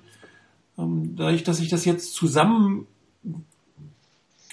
habe, das ist halt ein Thumbnail, das heißt, das ja. seht ihr nicht. Den, den 44er ignoriert mal bitte. Den lösche ich auch wieder, das sieht man nicht gut. Das sind leider nur kleine Bilder. Ich möchte euch daher bitten, nach vorne zu gehen in dem Thread. Und zwar äh, zur Antwort Nummer eins. Das Problem ist, dass ich die vorhin gepostet habe und wenn ich Themen zusammenfüge, dann fügt er sich, oder ich habe das so leider nicht anders angeklickt, dass er sich nicht direkt hinten dranhängt, sondern hat das zeitlich sortiert. Dementsprechend äh, bitte zum Posting Nummer eins auf die Antwort Nummer eins auf die erste Seite gehen. Ähm, äh, ist halt diesmal ein bisschen anders. Wie gesagt, ich habe von, von Niners Nations geklaut. Guckt euch die, die, macht euch die Bilder bitte kurz auf. Äh, könnt ihr, wenn man macht erstmal die ersten beiden Bilder auf, weil das dritte Bild ist ein, ist ein bewegtes GIF da sieht man diesen Spielzug. Ja. Ihr seht es aber, Bild 1? Also ich sehe es zumindest. Wunderbar. Ihr habt da diese vier Streaks eingezeichnet und das ist das, was Snyder's Nations auch ähm, gesagt hat, ähm, was wir da sehen. Die Seahawks haben nichts gemacht, was man nicht von ihnen hätte erwarten können. Sie spielen eine sogenannte Cover 3 Defense mit einem Single äh, Safety hinten, das ist Earl Thomas meistens Vorne ist es teilweise Man-to-Man -Man oder eine, eine vordere Zone. Aber das ist die Standardsituation des, der Seattle Seahawks. Und die Seahawks haben kaum geblitzt. Sie haben in der Regel nur mit vier Leuten äh, Pass Rush gehabt. Und man sieht das auch bei sehr, sehr vielen Plays, dass Colin Kaepernick sehr viel Zeit hatte. Das heißt, das Thema O-Line ist bei diesem Spiel eigentlich nicht der entscheidende Punkt. Wir haben immer auf sie gemeckert äh, gegen diese vier ohne Blitz sahen sie sehr gut aus, haben Colin Kaepernick viel Zeit gelassen. Und man muss auch sagen, äh, wenn ihr euch den gesamten Artikel durchschaut, dass Greg Roman sehr viele, sehr gute Plays gecallt hat. Das muss man auch einfach mal sagen. Das ist nicht nur, oder auch am, am Donnerstag war es nicht nur Greg Roman. Das ist natürlich, wenn man es guckt, immer nicht so einfach zu verstehen. Aber wenn man sich das im Detail anguckt. So, also hier sind diese vier Streak-Routen. Ähm, was die auf Niners Nation in Bild 2 gemacht haben, das äh, sind quasi die beiden Target-Zonen. Das zeigt ich auch immer ein. Das heißt, die beiden Titans, äh, Vernon Davis unten, Carrier unten, äh, Davis oben, Carrier unten, äh, gehen in diese beiden Situationen rein. Außen ist ganz klar 1 zu 1 gecovert, aber beide Titans haben dort kurz vor der 50-Yard-Line Luft. Man sieht Colin Kaepernick hinten stehen ja, und hat Zeit. Er hat Zeit, er kann sich einen dieser beiden Titans auswählen. Normalerweise ein wirklich guter Quarterback äh, guckt erst auf die Seite, wo er nicht hinwerfen will und zieht entsprechend den Safety ein Stück weit darüber und wirft dann auf die andere Seite. Ähm, wenn ihr sehen wollt, wie das Play gelaufen ist, dann müsst ihr unten das, das bewegte GIF anmachen. Vielleicht könnt ihr es ja mal laufen lassen, wie sich das bewegt. Er wirft halt den extrem weiten Pass auf Brandon Lloyd der dann auch noch ein bisschen zu kurz läuft, ist der schwierigste der alle Pässe gewesen. Es war der weiteste, war weit nach außen. Er hatte zwei Titans, die völlig frei waren und er hatte sehr viel Zeit hinten drin. Da gab es auch keinen Druck. Und wie gesagt, das Hauptkriterium ist, das ist die Seattle Seahawks Standardverteidigung. Da ist nichts Ungewöhnliches dran. Ja. So, das zweite, wenn ihr euch die Antwort 2 anguckt, das ist die Interception nachher. Machen wir erstmal wieder die beiden auf. Äh, die Routen, die dort gelaufen werden, ähm, zwei Curl-Routen tief, eine in die Flat, ähm, eine kleine Hook-Route und eine Innenroute von, von Stevie Johnson ist das in diesem Fall. Diese Routen, das sind eigentlich durchaus beliebte Routen für Colin Kaepernick. Also In- und Out-Routen so 10, 15 Yards tief. Man sieht es im Bild 2 wieder. Zwischen den Zonen ist die Lücke frei. Stevie Johnson links eingekreist, wird jetzt nach innen gehen, wie es oben eingezeichnet ist. Ähm, ein 20 Yards Brot- und Butterpass auch hier, man sieht es, er hat Zeit, er guckt in die Richtung und was macht er nachher? Er wirft quasi den Ball rechts auf Anquan Bolden gegen äh, unseren Freund Herrn Sherman und dann auch noch fünf Yards daneben. Also guckt euch das Gift bitte mal an. Ähm, man sieht auf der linken Seite, ähm, wenn der Dropback zu Ende ist, nee, schon, da kommt Bolden rein, Entschuldigung, der läuft die Crossing-Route, da kommt er rein, der ist völlig frei, da ist überhaupt nichts. Colin Kaepernick guckt auch die ganze Zeit für ihn. Es gibt überhaupt keinen Grund, in dem Moment ähm, davon wegzugehen. Vor allen Dingen, da ist auch kein Safety. Da muss er den Safety nicht weggucken. Der Safety ist hinten dran, der spielt da gar keine Rolle. Ähm, und das dritte Play, was die gemacht haben, das ist die Antwort Nummer drei.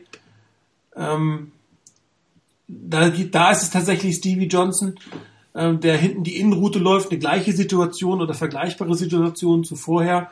Ähm, da ist die Innenroute völlig frei. Der Safety geht nach vorne auf Carlos Hyde, der da nach vorne kommt, weil den muss er im Moment nehmen. Da ist keiner. Ähm, alle anderen sind gedeckt und was Colin Kaepernick in dieser Situation macht, er läuft selbst kann man sagen, ja, ist gut gelaufen. Andererseits äh, muss man sagen, das war eine Situation kurz vor Halbzeit, wo die 49ers nur noch eine Timeout hatten. Das heißt, er brauchte entweder eine Completion oder eine Incompletion, aber er brauchte kein 3 Yards Lauf. Das wäre vielleicht eine Situation, ich brauche ein paar Yards zum First Down oder ich habe noch ein bisschen Zeit, dann kannst du das machen. Aber hier kommt Football IQ. Eine Auszeit, Scramblen für drei Yards bringt dir in diesem Fall überhaupt gar nichts. Also dann lieber versuchen, den, den Pass hinten zum First Down spiken, noch mal ein paar Yards versuchen zu kriegen oder da das Timeout dann nehmen, ein paar Yards zu kriegen und dann das Field Goal zu machen. Guckt euch das Play nachher in dem GIF wieder an. Da fehlendes, fehlender ähm, Football IQ ist das ähm, meiner Meinung nach. Also ihm fehlt das Gespür für das, für, für das Spiel. Geht das GIF? Bei mir geht das nicht. Ja, doch, also bei mir geht's. Bei ja? mir ging's. So, jetzt sieht man quasi, Stevie Johnson geht nach innen, da ist keine Sau völlig frei. Er geht rein, es ist wieder kaum Druck da. Ja, natürlich kommen die Seahawks irgendwann, aber in dem Moment, wo er nach vorne den Schritt macht, Borderline aus Scrimmage, muss er ihm passen. Und wenn ihr diesen Artikel euch mal aus anguckt, das sind, ich glaube, die haben sieben oder acht Plays, wo wirklich mangelnde, ich sage es bewusst, mangelnder Football-IQ dazu geführt hat, dass Colin Kaepernick sehr, sehr viele schlechte Entscheidungen getroffen hat, obwohl kein Druck auf ihn war, obwohl er freie Sicht hatte, obwohl die Seahawks nichts gemacht haben, was sie die letzten drei Jahre auch schon gemacht haben. Und, und da ist genau das, was ihr gesagt habt. Wie kann, wie kann es sein, dass einer nach zwei Jahren Starter, das muss man auch sagen, ist jetzt kein Rookie mehr. Er ist zwei Jahre Starter, er war in den Playoffs, er stand im Super Bowl, das ist kein Anfänger mehr. Er hat einen ehemaligen First Round Quarterback als Head Coach, der ihm coacht wie kann es sein, dass da sowas rauskommt? Und wenn du die Frage stellst, wie lange, oder wenn man die Frage stellt, wie lange kann er noch so weitermachen, dann muss man sagen, nicht lange. Und dann beantwortet eigentlich Brent Jones die Frage. Ähm, Colin Kaepernick ist ein athletischer Quarterback. Ein athletischer Quarterback hat gleich mal zu Beginn seiner Karriere ein Element, was Defenses, was es für Defenses schwierig macht, ähm, ihn, zu, ihn zu besiegen, denn er hat einfach immer noch diese Option. Wenn aber diese Stärke mal weg ist, dann kommt es auf die Schwächen drauf an. Und wenn man an, wenn man die Schwächen nicht, wenn mit den Schwächen, das ist glaube ich so ein, ein Satz, der, den er sagt, mit den Schwächen gewinnst du die großen Spiele. Also wenn du es hinkriegst, dass die Schwächen nicht so zum Tragen kommen, dann sind die Chancen da, wirklich dann Spiele zu gewinnen. Dann wird man ein All-Pro-Guy, wenn man wirklich diese Schwächen, äh, an diesen Schwächen arbeitet und diese verbessert. Und weiterhin, Colin Kaepernick ist athletisch, er wird auch ein, das eine oder andere Spiel mit seinen Beinen gewinnen. Aber es wird Zeit, dass er an dieser Schwäche, an diesem Spiel, an dieser Spielübersicht, an diesem Spielverständnis arbeitet. Und ja, irgendwie ähm, es, es gab so Anzeichen, an, wie ich es gesagt habe, anfangs der Saison gab es Anzeichen, da haben wir uns aufgeregt über einige Dinge. Und man muss wirklich sagen, es gab Elemente, wo man sieht, okay, da kommt was. Aber bei diesen, bei diesen, diesen Plays, die, du jetzt angesprochen hast, die du gezeigt hast, das, das sind erschreckende Bilder dieser Schwächen von Colin Kaepernick. Und ja, vielleicht ist dieses Projekt effektiv gescheitert oder zumindest einfach extrem zurückgeworfen. Also ich denke, alles, was wir da gesehen haben, was wir gesagt haben, das gibt's auch bei anderen Quarterbacks immer wieder. Die, das, das Entscheidende aber bei Kaepernick ist, dass, dass es so oft passiert. Also auch ein, ein Peyton Manning übersieht einen freistehenden Spieler, auch ein, ein Tom Brady hat keine, hat nicht durchweg Superspiele. Ich kann mich an ein Spiel erinnern, war das bei, das bei den Chiefs, wo man hinterher gefragt hat, ob Brady schon längst über seinen Zenit hinaus ist, ob er überhaupt noch in der Lage ist, wirklich gute Spiele zu liefern. Also sowas passiert auch den besten Quarterbacks, aber es passiert ihnen halt nicht so oft und sie haben eine Möglichkeit dagegen zu steuern. Und ich habe es in einem der Threads diese Woche, glaube ich, auch geschrieben. Ich weiß gar nicht mehr. Ich meine, ich hatte es abgeschickt ähm, und nicht irgendwie abgebrochen dann. Da ging es auch um genau diese Geschichte von wegen zwischendurch, während des Spiels sich die Bilder anzugucken, was die Defense im letzten Offense Drive gemacht hat, um draus zu lernen. Und ich fand's schon extrem bemerkenswert, dass einige der Beatwriter der Niners während des Spiels getwittert haben, dass Colin Kaepernick an der Seitenlinie ist und sich Bilder anguckt.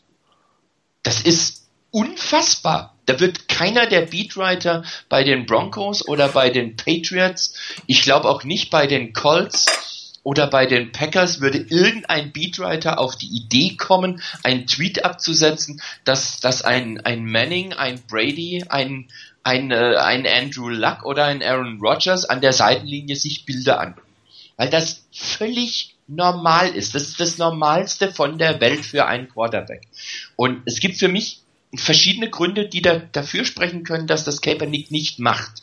Entweder es interessiert ihn nicht, dann, muss, dann braucht er aber mal einen kräftigen Tritt in den Hintern, dass er mal endlich merkt, dass er Quarterback ist und nicht einer, der halt irgendwie auf Muckis machen sollte, sondern dass er Quarterback ist und dass es zwingend dazugehört.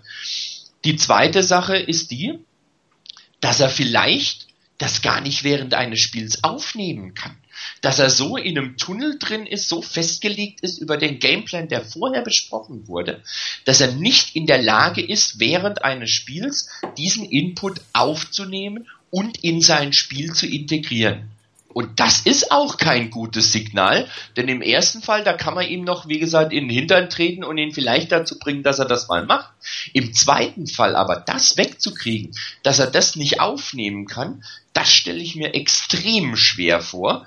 Und das sind alles so Dinge, wo man dann nicht unbedingt überzeugt ist davon, dass Kaepernick auf Dauer wirklich ein sehr, sehr guter Quarterback sein kann. Er hat mit seiner Athletik ein tolles Element dabei, das, das sicherlich ihn von anderen Quarterbacks absetzt. Er kann über seine Athletik einiges mehr machen, was andere, als andere Quarterbacks. Ähm, auch wenn Aaron Rodgers zum Beispiel letztens in dem, in dem Spiel gegen die Patriots auch ein paar sehr gute Läufe dabei hatte.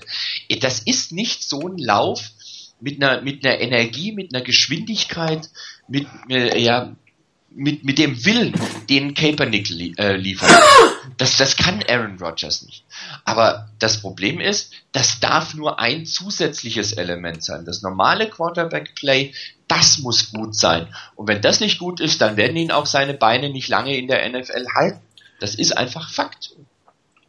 Äh, kurz noch mal hier, was Old 49er geschrieben hat. Ähm, ja, die Calls waren nicht schlecht. Ähm, ich kann euch wirklich nur empfehlen, den gesamten Artikel auf Niners Nations zu lesen. Ich glaube, die haben acht oder neun Plays analysiert und alle Plays waren so designt, dass sie ähm, gute Yards hätten machen können mit Basics. Also wirklich Basics. Nicht irgendwas Herausragendes, sondern wenn man einfach weiß, wie der Gegner tickt, wo seine eigenen Spieler sind, einfache Pässe. Für jemanden mit seinem Arm sogar sehr einfache Pässe.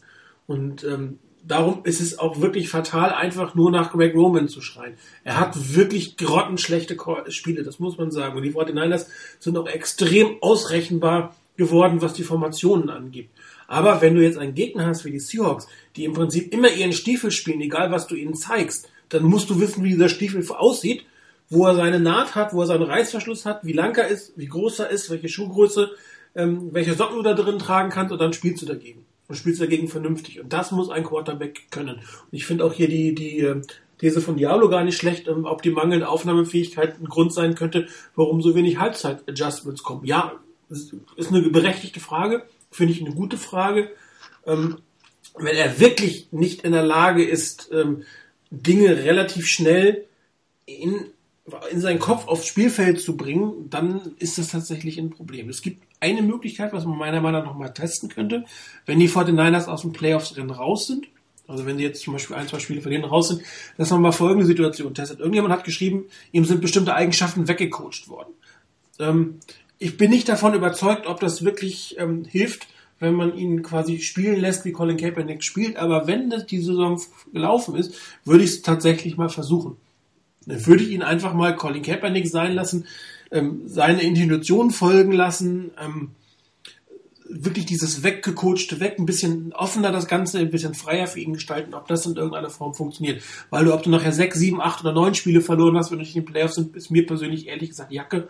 Ist sogar noch ein besser Play, äh, Draftplatz nachher drin, wenn, wenn, wenn du äh, verlierst. Und das ist nochmal eine Option, wo man gucken kann, okay, ähm, wenn er mit einem Korsett, mit einem System, was eigentlich das A und O für einen Quarterback ist, das spielt in einem System und variiert es und kann oder kann improvisieren, aber trotzdem bleibt er in diesem Korsett des Systems drin, weil da äh, auf dieser Basis ist ja, sind ja auch die Calls normalerweise, dass du einen bestimmten systematischen Ansatz hast.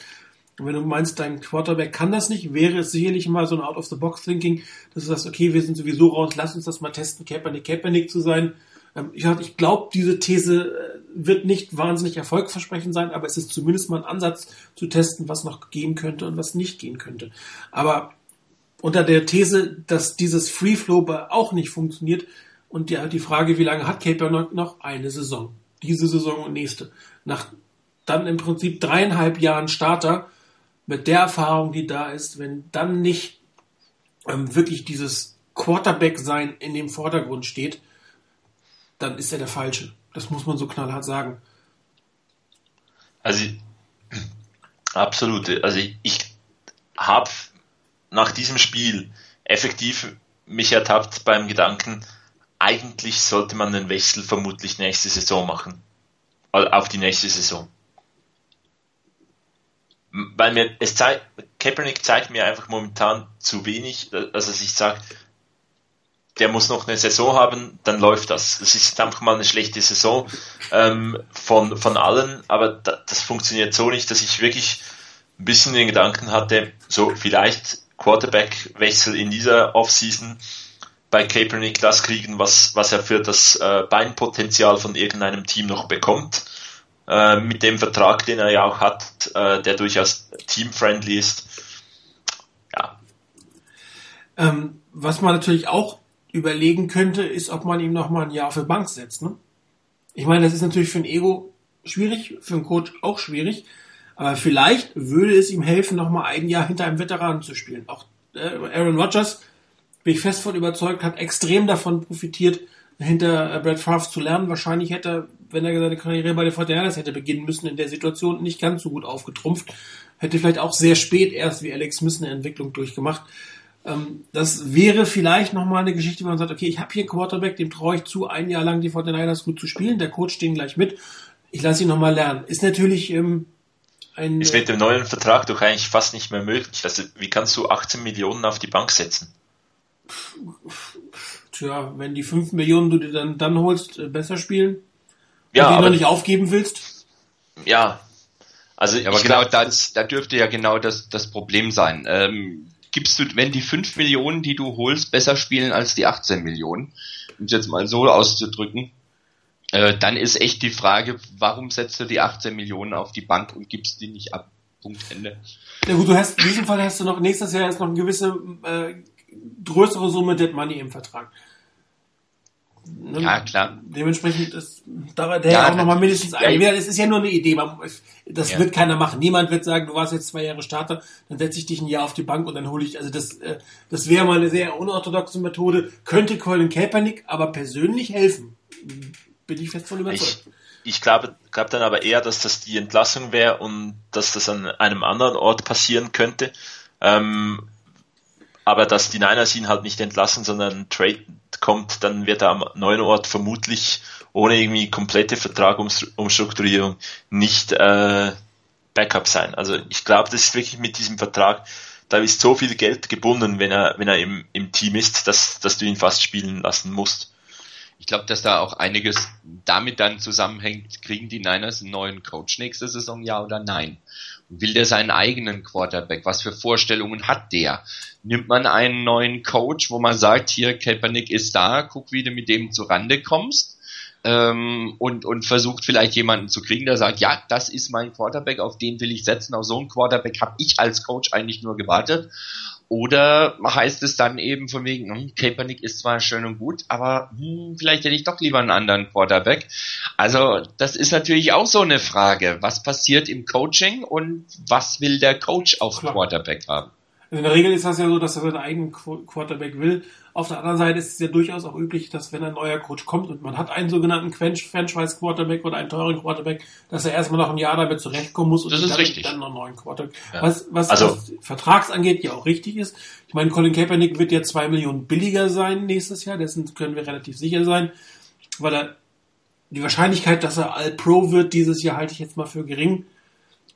Und ich glaube, er muss All-Pro und Super Bowl sein, um diesen De-Escalator von zwei ja. Millionen zu vermeiden. Und selbst wenn die Fortinanders den Super Bowl holen, All-Pro wird er nicht mehr.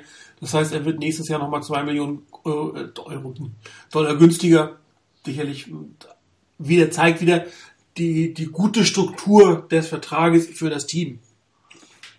Nicht für den Spieler. Ja. Okay, ähm, wir haben jetzt wieder sehr viel über Kaepernick geredet. Ich glaube, nach diesem Spiel war das auch absolut notwendig. Ähm, vielleicht wäre es für uns ganz gut, nächste Woche mal einen anderen Spieler oder eine andere Position ein bisschen mehr zu beleuchten. Für heute würde ich es ähm, damit belassen wollen und würde mehr auf Sonntag gucken wollen. Battle of the Bay ähm, gegen die Raiders. Ich glaube, 2000 war das letzte Regular Season Spiel der 49ers. Äh, gegen, gegen die Raiders. Ähm, die äh, Preseason-Serie ist aufgrund der vielen Vorfälle abgesetzt worden. Ähm, man muss auch jetzt sagen, es gibt ein erhöhtes Sicherheitskonzept für dieses Spiel. Ich hoffe wirklich, dass ähm, was zwischen den Fans abgeht, nicht den Rest des Spiels überschatten wird. Es ist wirklich sehr, sehr schade, äh, dass, dass diese beiden Teams, die Fans von diesen, oder sogenannte Fans von diesen Teams hier, wo man befürchten muss, dass es hier zu größeren Ausschreitungen kommt. Nichtsdestotrotz freuen wir uns, glaube ich, alle aufs Spiel. Die Fortinanders haben die Chance äh, zu zeigen, dass sie ähm, ein Team sind, was in die Playoffs will. Ähm, die Raiders sind jetzt natürlich auch durchaus ein dankbarer Aufbaugegner, auch wenn man nicht jedes Wochenende 52 zu 0 verliert. Ähm, was wäre eure Strategie gegen die Raiders? Wie würdet ihr das Spiel angehen? Also es ist sicherlich ein super Zeitpunkt für die 49ers Offens, äh, ne, ein bisschen in den Dominanzmodus zu kommen. Ich glaube, eine unglaublich äh, überzeugende Leistung der Offens könnte auch extrem viel Ruhe hineinbringen, äh, weil man sagen könnte, okay, ja, wir haben unsere Lehren gezogen, wir haben was, wir machen jetzt was, was besser funktioniert oder wir, wir haben vielleicht auch ein bisschen was verändert, ähm, was, wei was weiß ich, das alles sein kann. Und es ist wirklich nur so eine, eine unglaubliche Chance gegen ein extrem schlechtes Team. Ähm, wir haben lange, lange äh, Zeit auch immer wieder darüber gesprochen, dass man so ein bisschen das äh, Verwalten-Modus äh, hat, nicht zu viel machen. Ich finde, den hat man äh, in dieser Saison nie gehabt, weil man hat es nie irgendwie in diesen Ich dominiere den Gegner-Modus geschafft. Äh, das, man hat nicht äh, Blowout-Siege gehabt, äh, reihenweise in den, in den letzten Jahren. Also waren doch immer wieder auch so ein paar Spiele dabei, wo es wirklich einfach gelaufen ist. Wo, wo es funktioniert hat, wo die, wo die Plays gekommen sind und man äh, ein Spiel extrem gut, äh, mit, auch mit großem Vorsprung vielleicht gewonnen hat. Das hat man diese Saison gegen wirklich schlechte Teams oder wenn der Gegner einem das Spiel mit fünf Interceptions auf dem Silbertablett serviert, nicht geschafft. Und genau das, finde ich, das muss die Offense schaffen, egal wie. Und ich glaube, das, das Konzept wäre, dass man zurückgeht, das Power Running Game spielt, weil das hilft der O-Line, das hilft dann auch im Passplay und vielleicht wirklich mit Play-Action, Half-Field Reads, wo Kaepernick das nur, das nur eine Hälfte des Feldes lesen muss, nicht so viele Daten verarbeiten muss, äh, eine sinnvolle, funktionierende und auf sich abgestimmte Offense zeigen muss, dann gewinnt man gegen diese Raiders. Die, diese Raiders, genau wie andere Teams, die man diese Saison gehabt hat, sind nicht ein gutes, sind nicht irgendwie ein gutes Footballteam. Das muss ein gutes Footballteam, was die Niners sind, muss da klar gewinnen. Und ich glaube, die Defense, die wird eine standardmäßige Leistung zeigen, die Special Teams werden eine standardmäßige Leistung zeigen, da mache ich mir keine Sorgen. Aber die, die, die Offense, die hat genau jetzt die Chance am Sonntag, ähm, eine wirklich überzeugende Leistung zu zeigen. Wenn das gelingt, kann man hoffentlich ein bisschen Fahrt aufnehmen, kann ein bisschen Ruhe hineinkriegen und sagen, so, in die Richtung könnte es weitergehen, weil das, die nächsten drei Spiele, die sind dann doch noch mal ein, ein gutes Stück härter. Rainer, deine Einschätzung?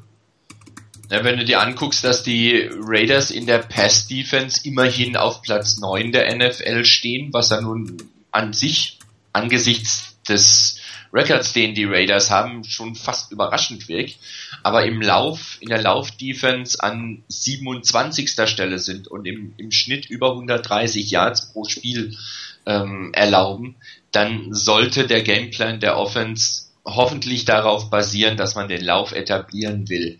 Und dann ergeben sich auch Chancen für den Pass. Wenn du anguckst, gerade das Spiel gegen die bei den Rams jetzt, das ist allerdings, glaube ich, auch ein wirklich negativer Ausschlag. So extrem schlecht waren die Raiders nicht in jedem Spiel. Also da waren auch ganz andere Spiele dabei. Da haben sie pro Lauf jetzt gegen die Rams über 6 Yards, ich glaube 6,6 Yards pro Lauf erlaubt was schon eine ganze Menge ist. Und äh, im Pass hatten die, die Rams, glaube ich, auch bei 13 Pässen 176 Yards erreicht. Also das ist auch schon nicht verkehrt. Also von daher, die sind durchaus anzugreifen, man kann durchaus gewinnen gegen die Raiders, das haben viele Mannschaften bewiesen, auch wenn manche Spiele ein bisschen enger waren. Also zu Hause gegen die Chargers nur mit drei Punkten verloren, bei den Chargers mit sieben Punkten verloren und das nicht nur wegen der Schwäche der Chargers. Der Sieg gegen die Chiefs, ähm, auch in Seattle hat man nur mit sechs Punkten Unterschied verloren. Das ist auch nicht so verkehrt und das ist noch nicht so ewig her. Das ist gerade mal ähm, etwa ein Monat her. Also man darf sicherlich nicht reingehen nach dem Motto, die haben jetzt 22, äh, 52 zu 0 verloren. Das nehmen wir mal eben locker mit, sondern man muss sich ordentlich darauf vorbereiten. Ich denke, das ist auch mit diesem Thema Battle of the Bay glaube ich auch in den Coaches und in den Spielern drin, dass das kein ganz normales Spiel ist. Und ich denke und hoffe, dass die Niners hier wirklich voll konzentriert rangehen werden, versuchen werden, den Lauf zu etablieren und immer wieder die Pässe dann mit einstreuen, vielleicht auch mit Play-Action arbeiten und hoffentlich mit einem Kaepernick, der nicht so komplett von der Rolle ist wie letzte Woche an einem Donnerstag, ähm, sondern so, dass er mal vielleicht wirklich die Sachen zusammenkriegt dann muss es eigentlich möglich sein, gegen diese Raiders zu gewinnen. Ähm, ich bleibe auch dabei bei dem Tipp, den ich abgegeben hatte, und der war bei, dass die Niners mit 10 Punkten vorgewinnen werden. Ja, wir können, glaube ich, nicht erwarten, dass die 49ers ein ähnliches Feuerwerk wie die Rams abziehen. Es hat zwei Gründe. Zum einen wird das den Raiders nicht zweimal hintereinander passieren. Es hat drei Gründe. Nicht zweimal hintereinander passieren. Auch die stellen sich auf einen. Es ist quasi kein Divisionsduell, es ist ein Regionalduell. Das hat wieder ganz andere Gesetze also ähnlich wie beim Fußball der Pokal, das ist nun mal eine andere Situation.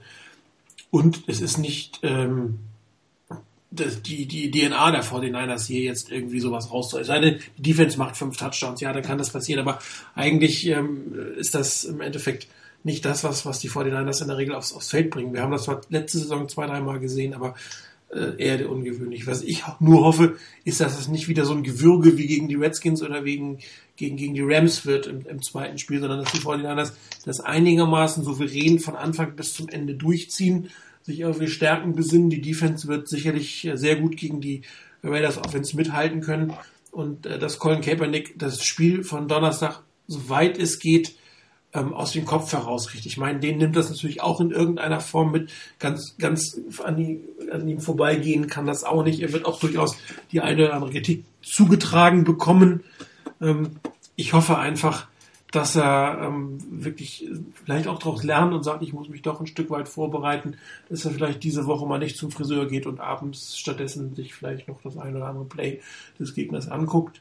Ähm, Ansonsten sollten die Fortinanders einfach ihren Stiefel runterspielen und vielleicht ein bisschen versuchen, ein bisschen System in das Ganze reinzubringen, ein bisschen die Panik rauszunehmen, früh in Führung zu gehen, ein, zwei Scores, um den Druck aus der Situation zu nehmen und sich da nicht ähm, umkehren zu lassen. Wenn aber das, das Spiel wieder ähnlich anfängt, dass gar nichts funktioniert, habe ich so ein bisschen das Gefühl, dass die Fortinanders jetzt nicht mehr in der Lage sind, sich da auch noch aus, aus großen Löchern wieder herauszuziehen. Auch die Raiders sind jetzt kein, kein Team, ähm, was du, über das du einfach hinweglaufen kannst, wenn die vielleicht mit zwei Touchdowns in Führung gehen, dann ist das ein hartes Stück Arbeit, da zurückzukommen und dann ist je nachdem, ähm, wie dann sie offensiv aufstellt, könnte das auch am Ende des Tages schiefgehen. Ich glaube da aber auch nicht dran. Ich rechne eigentlich eher mit dem Sieg mit zwei Touchdowns, also 14 Punkten. Die Raiders sind wirklich kein, kein gutes Team. Ähm, ich glaube, äh, sie werden, nee, gut, die Raiders selber werden das so nicht zugeben. Aber ähm, die gehören definitiv ähm, in, in die unter, ins untere Drittel des unteren Viertels. Äh, so ein schönes Bild von dir, Rainer, wieder aufzunehmen. Also das sollte eigentlich gewonnen werden. Und man sollte auch versuchen, wirklich ähm, nochmal seine, seine, alle seine äh, Starspieler, in Anführungsstrichen, rein Gore, Davis versuchen ins Spiel zu bringen, Crabtree versuchen ins Spiel zu bringen. Die brauchen alle ein bisschen Selbstbewusstsein, die brauchen alle als Team, als Offense ein gutes Gefühl für die nächsten Spiele. Die müssen sich ein bisschen Selbstbewusstsein tanken äh, um halbwegs in Seattle bestehen zu können. Und äh, ich bin auch ehrlich gesagt sehr, sehr positiv gestimmt, was das ganze Spiel angeht. Chris, für dir steht noch, ach ja? Ja, ich, ich würde mir so äh, Regular Season 2012 Woche 4 oder 5 als Resultat durchaus äh, sehr schätzen. Okay. Es wäre nämlich, äh, da hat, hat man in New York die Jets äh, 34 zu 0 in Woche 4 äh, besiegt und dann eine Woche drauf äh, die Buffalo Bills mit 45 zu 3 zu Hause besiegt. War das der Butt Fumble von Max Sanchez? Das Spiel mit dem Butt Fumble? Ja, das war das. Der war doch gegen die, der war, äh, der war nicht gegen, gegen die Patriots. Ja, war der nicht gegen uns? Jo. Egal. Nee, der nee, war gegen die der Patriots. war gegen die Patriots ja. mit Vince Wilfork. Ja, ah, okay. War da involviert. Nee, also wirklich einfach so ein ein richtiger Moralaufbauer. Also, also du so möchtest wirklich ein Statement haben nach dem Motto, wir sind wir und ihr seid nur die Raiders und ihr könnt uns mal. Genau, und jetzt muss die Folgefrage kommen, glaube ich daran? Dann muss ich sagen, nee, aber so die zwei Touchdowns müssen es sein. Alles klar. Gut, dann haben wir jetzt eine kleine Neuigkeit für euch. Ich möchte euch jetzt einmal bitten, ähm, jetzt muss ich selber erstmal gucken, in die Teamzone zu gehen, äh, in die Member-Meeting-Zone. Geht da alle mal rein. Dort habe ich eben gerade einen äh, neuen neues Thema aufgemacht. Es nennt sich 49ers Fans und Merchandise. Ihr beide seht es hoffentlich? Ja. Ich scrolle. Also, was denn? Ist ganz oben, ist Dicky ganz oben. Genau. Wenn ihr auf die, die, auf, äh, in der Fanzone, die Miscellaneous äh, Zone, dann Member Meeting Zone steht ganz oben. In der Fan Übersicht 49ers Fanzone Merchandise. Da bitte ich euch jetzt mal alle hinzu, zu wechseln. Ähm, Rainer, Clemens und ich ähm, haben uns im Hintergrund ein bisschen Gedanken über Merchandising-Artikel gemacht. Der eine oder andere hat es vielleicht gesehen, dass ich so eine Fanzone-Tasse hier mal äh, im Bild hatte, als ich ein Foto aus dem, aus dem Studio gemacht habe. Die ist auch nochmal angehängt. Ähm, wir haben uns entschieden, dass wir dieses, dieses Merchandising-Geschichte ein bisschen anders angehen wollen. Wir werden die Fanzone-Kollektion von Leon Joe auf jeden Fall behalten. Kleidung ist seine Sache, das macht er hervorragend. Und äh, da kommen immer tolle Sachen raus. Aber der eine oder andere möchte vielleicht das Logo auf, auf einer oder anderen Sache haben. Zum Beispiel auf einer Tasse. Damit ist das geboren. Wir stellen euch mehrere Grafiken zur Verfügung. Ihr seht sie unten angehängt. Das sind einmal vier, vier ähm, größere Grafiken und unten ist noch eine ZIP-Datei hinten dran, wo einige Logo-Varianten da sind. Ähm, diese sind lizenzfrei, die könnt ihr benutzen, um bei einem Webshop oder Händler eurer Wahl euer eigenes Merchandise zu bestellen. Ähm, wir haben natürlich ein paar Regeln dafür aufgestellt. Äh, wir hoffen, ihr haltet euch gerne dran. Die stehen nochmal da drauf. Bitte keine Kleidungsstücke. Wie gesagt, die Fans und Kollektion wird von Leon Joe gemacht. Wenn ihr eine Idee habt für einen Artikel, außer es ist eine Tasse, das ist absolut freigegeben, was ihr mit Tassen macht, wendet euch bitte mit einer PE an, an Igor, sagt, das und das habe ich vor, so und so sieht's aus. Der wird euch kurz zurückspielen, dass das okay für ihn ist und dann würde das auch veröffentlicht werden, dass andere ähm, auch diesen Artikel sich, sich holen können. Ähm, wir haben zwei Beispiellinks mit eingebaut, also das fototasse.com ähm, soll jetzt keine Werbung sein, aber da habe ich aus Testzwecken die, die ähm, Webradiotasse produzieren lassen. Da könnt ihr mal auf die Seite gehen, einfach mal so ein Bild hochladen, wie sowas aussieht. Äh, die haben auch eine zweite Webseite, wo man ähm, Handytaschen zum Beispiel oder College-Blöcke bedrucken kann. Aber wie gesagt, es ist eure Sache. wo ihr das macht. Das haben wir auch bewusst gemacht, damit ihr das in der Menge bestellen könnt, in der Häufigkeit, wie ihr das haben wollt. Ähm, aber so haben wir zumindest ein bisschen unser Logo auf Dingen, die ihr hoffentlich zu Hause stehen habt, was euch hoffentlich ein bisschen Spaß machen wird, wenn es irgendwelche Fragen gibt. Fragt ihr einfach entweder in dem Thread selber oder schreibt eine PR an mich oder Igor oder Rainer. Wir werden euch dann dementsprechend beantworten. Also ich muss sagen, ich habe ja die Fenster-Tasse, ihr beiden habt auch eine Fenster-Tasse. Ich finde, der Druck ist schon echt sehr gut, sehr farbecht, ist, äh, spülmaschinenfest. Das macht schon ordentlich was her, aber auch auf Nachfragen, diese Webradiotasse gibt es nur fünfmal und ich habe auch nicht mal mehr die Vorlage, also die kann gar nicht nachproduziert werden. Wir haben, hoffen, ihr habt ein bisschen Spaß damit, ähm, habt auch die eine oder andere tolle Idee, wo ihr die Fenster quasi ähm, mit euch herumnehmen werdet. Wir hatten ja bis jetzt immer nur die ähm, Hintergrund für, für die, also Desktop-Bilder für Rechner oder Handys.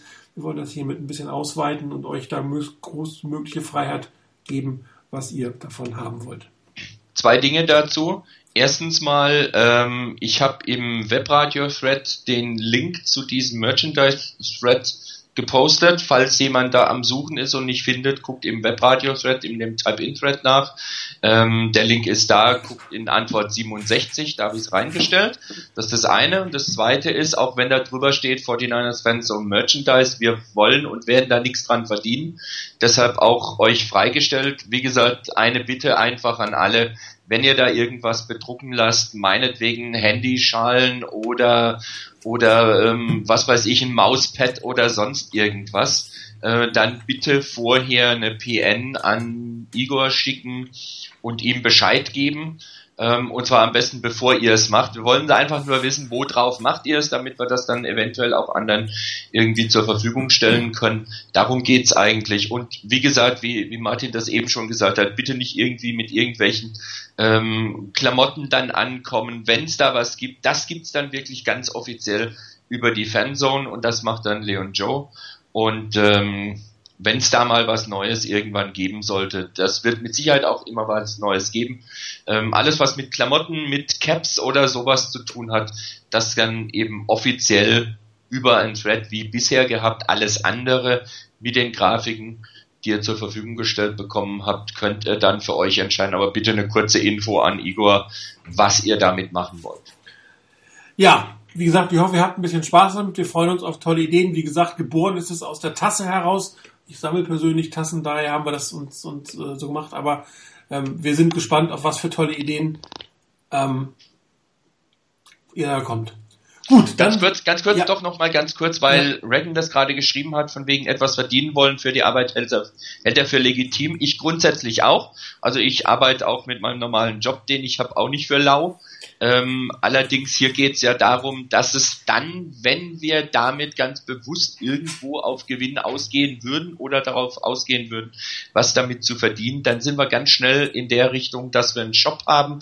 Und mit Shop, da gibt es dann wieder andere Regeln, da kommt dann wieder die Steuer und sonstige Geschichten. Deshalb kriegt das zur Verfügung gestellt.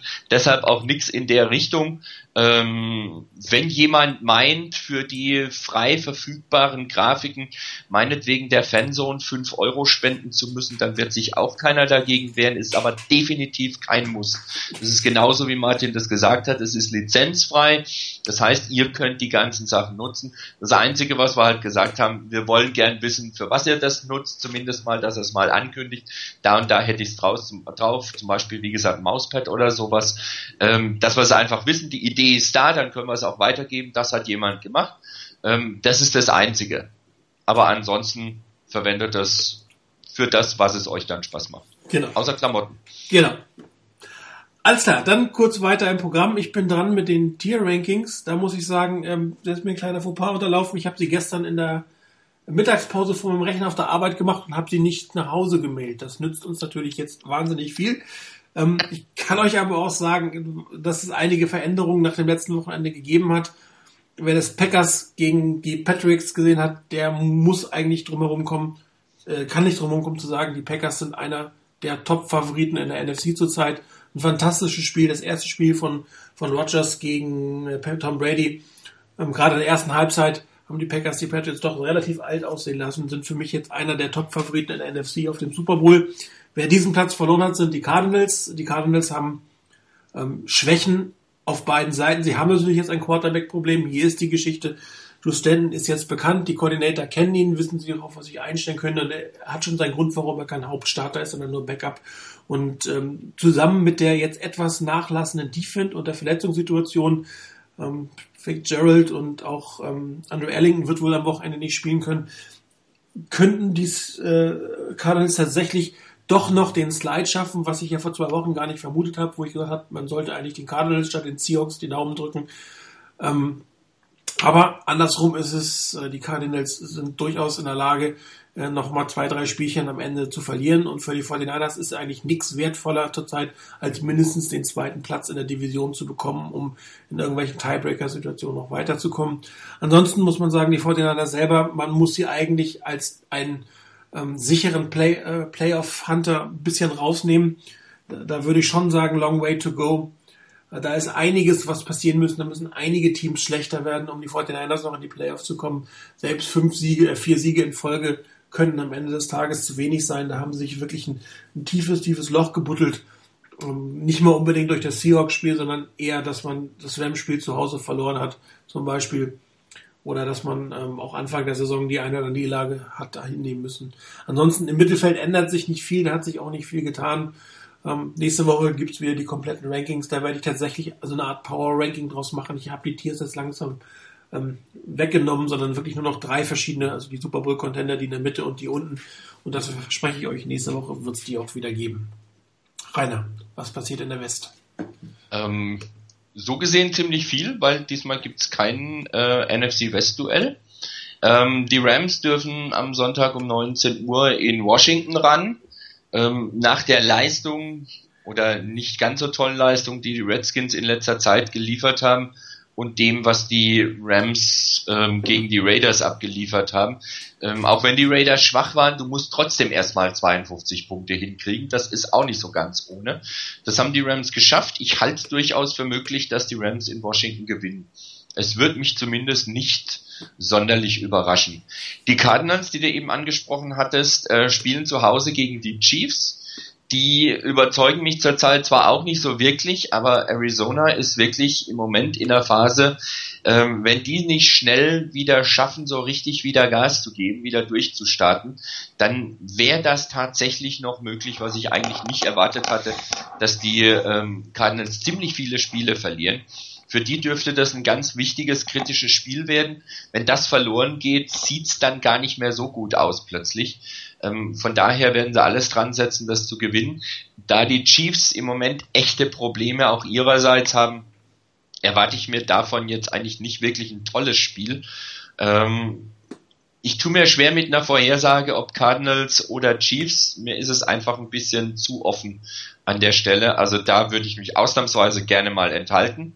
Ähm, das für uns oder insgesamt sicherlich interessantere Spiel, das könnte auch ein richtig interessantes Spiel werden, ähm, aber ich will ja nicht vorgreifen oder irgendjemandem Worte in den Mund legen äh, oder Spiele in den Mund legen. Äh, Wäre dann das Spiel der Eagles zu Hause gegen die Seahawks? Das könnte ein richtig interessantes Ding werden. Insbesondere sollten die Cowboys heute Nacht gewinnen bei den Bears, dann müssen die Eagles eigentlich unbedingt nachziehen. Die Seahawks können sich eigentlich auch nichts mehr großartig erlauben, dass sie noch oft was verlieren. Das könnte ein Spiel werden, bei dem beide Teams wirklich dringend den Sieg brauchen und auch auf Sieg spielen müssen und nicht irgendwie so abwarten, naja, mal gucken, ob es klappt und wir kriegen es irgendwie hin, sondern die müssen wirklich auf Sieg spielen. Von daher sehr interessantes Spiel. Ich habe die Seahawks zwar bei den Niners als das deutlich bessere Team gesehen, aber so wirklich überzeugt nach dem Motto, das ist das Team, das auch in Philadelphia bestehen kann, eigentlich eher nicht. Von daher wird's mich nicht überraschen und ich hätte auch nichts dagegen, wenn die Eagles ein bisschen Schützenhilfe leisten würden und gegen die Seahawks gewinnen. Ja, Chris, kann man was anderes als Play Game of the Week nehmen als äh, das eben genannte? Ja, Rainer hat mir das Spiel in den Mund gelegt. Ähm, du wolltest was ganz anderes nehmen, ne? Na, natürlich, also ähm, man, man, muss sich äh, Jaguars Texans anschauen. Also wer das Spiel nicht gesehen hat, dann ja, nee, also definitiv das interessanteste Spiel, denke ich, ähm, ist Seahawks Eagles. Vor ein paar Wochen wäre sicherlich Chiefs Cardinals noch im Fokus gewesen. Und Patriots Chargers kann auch äh, spannend werden.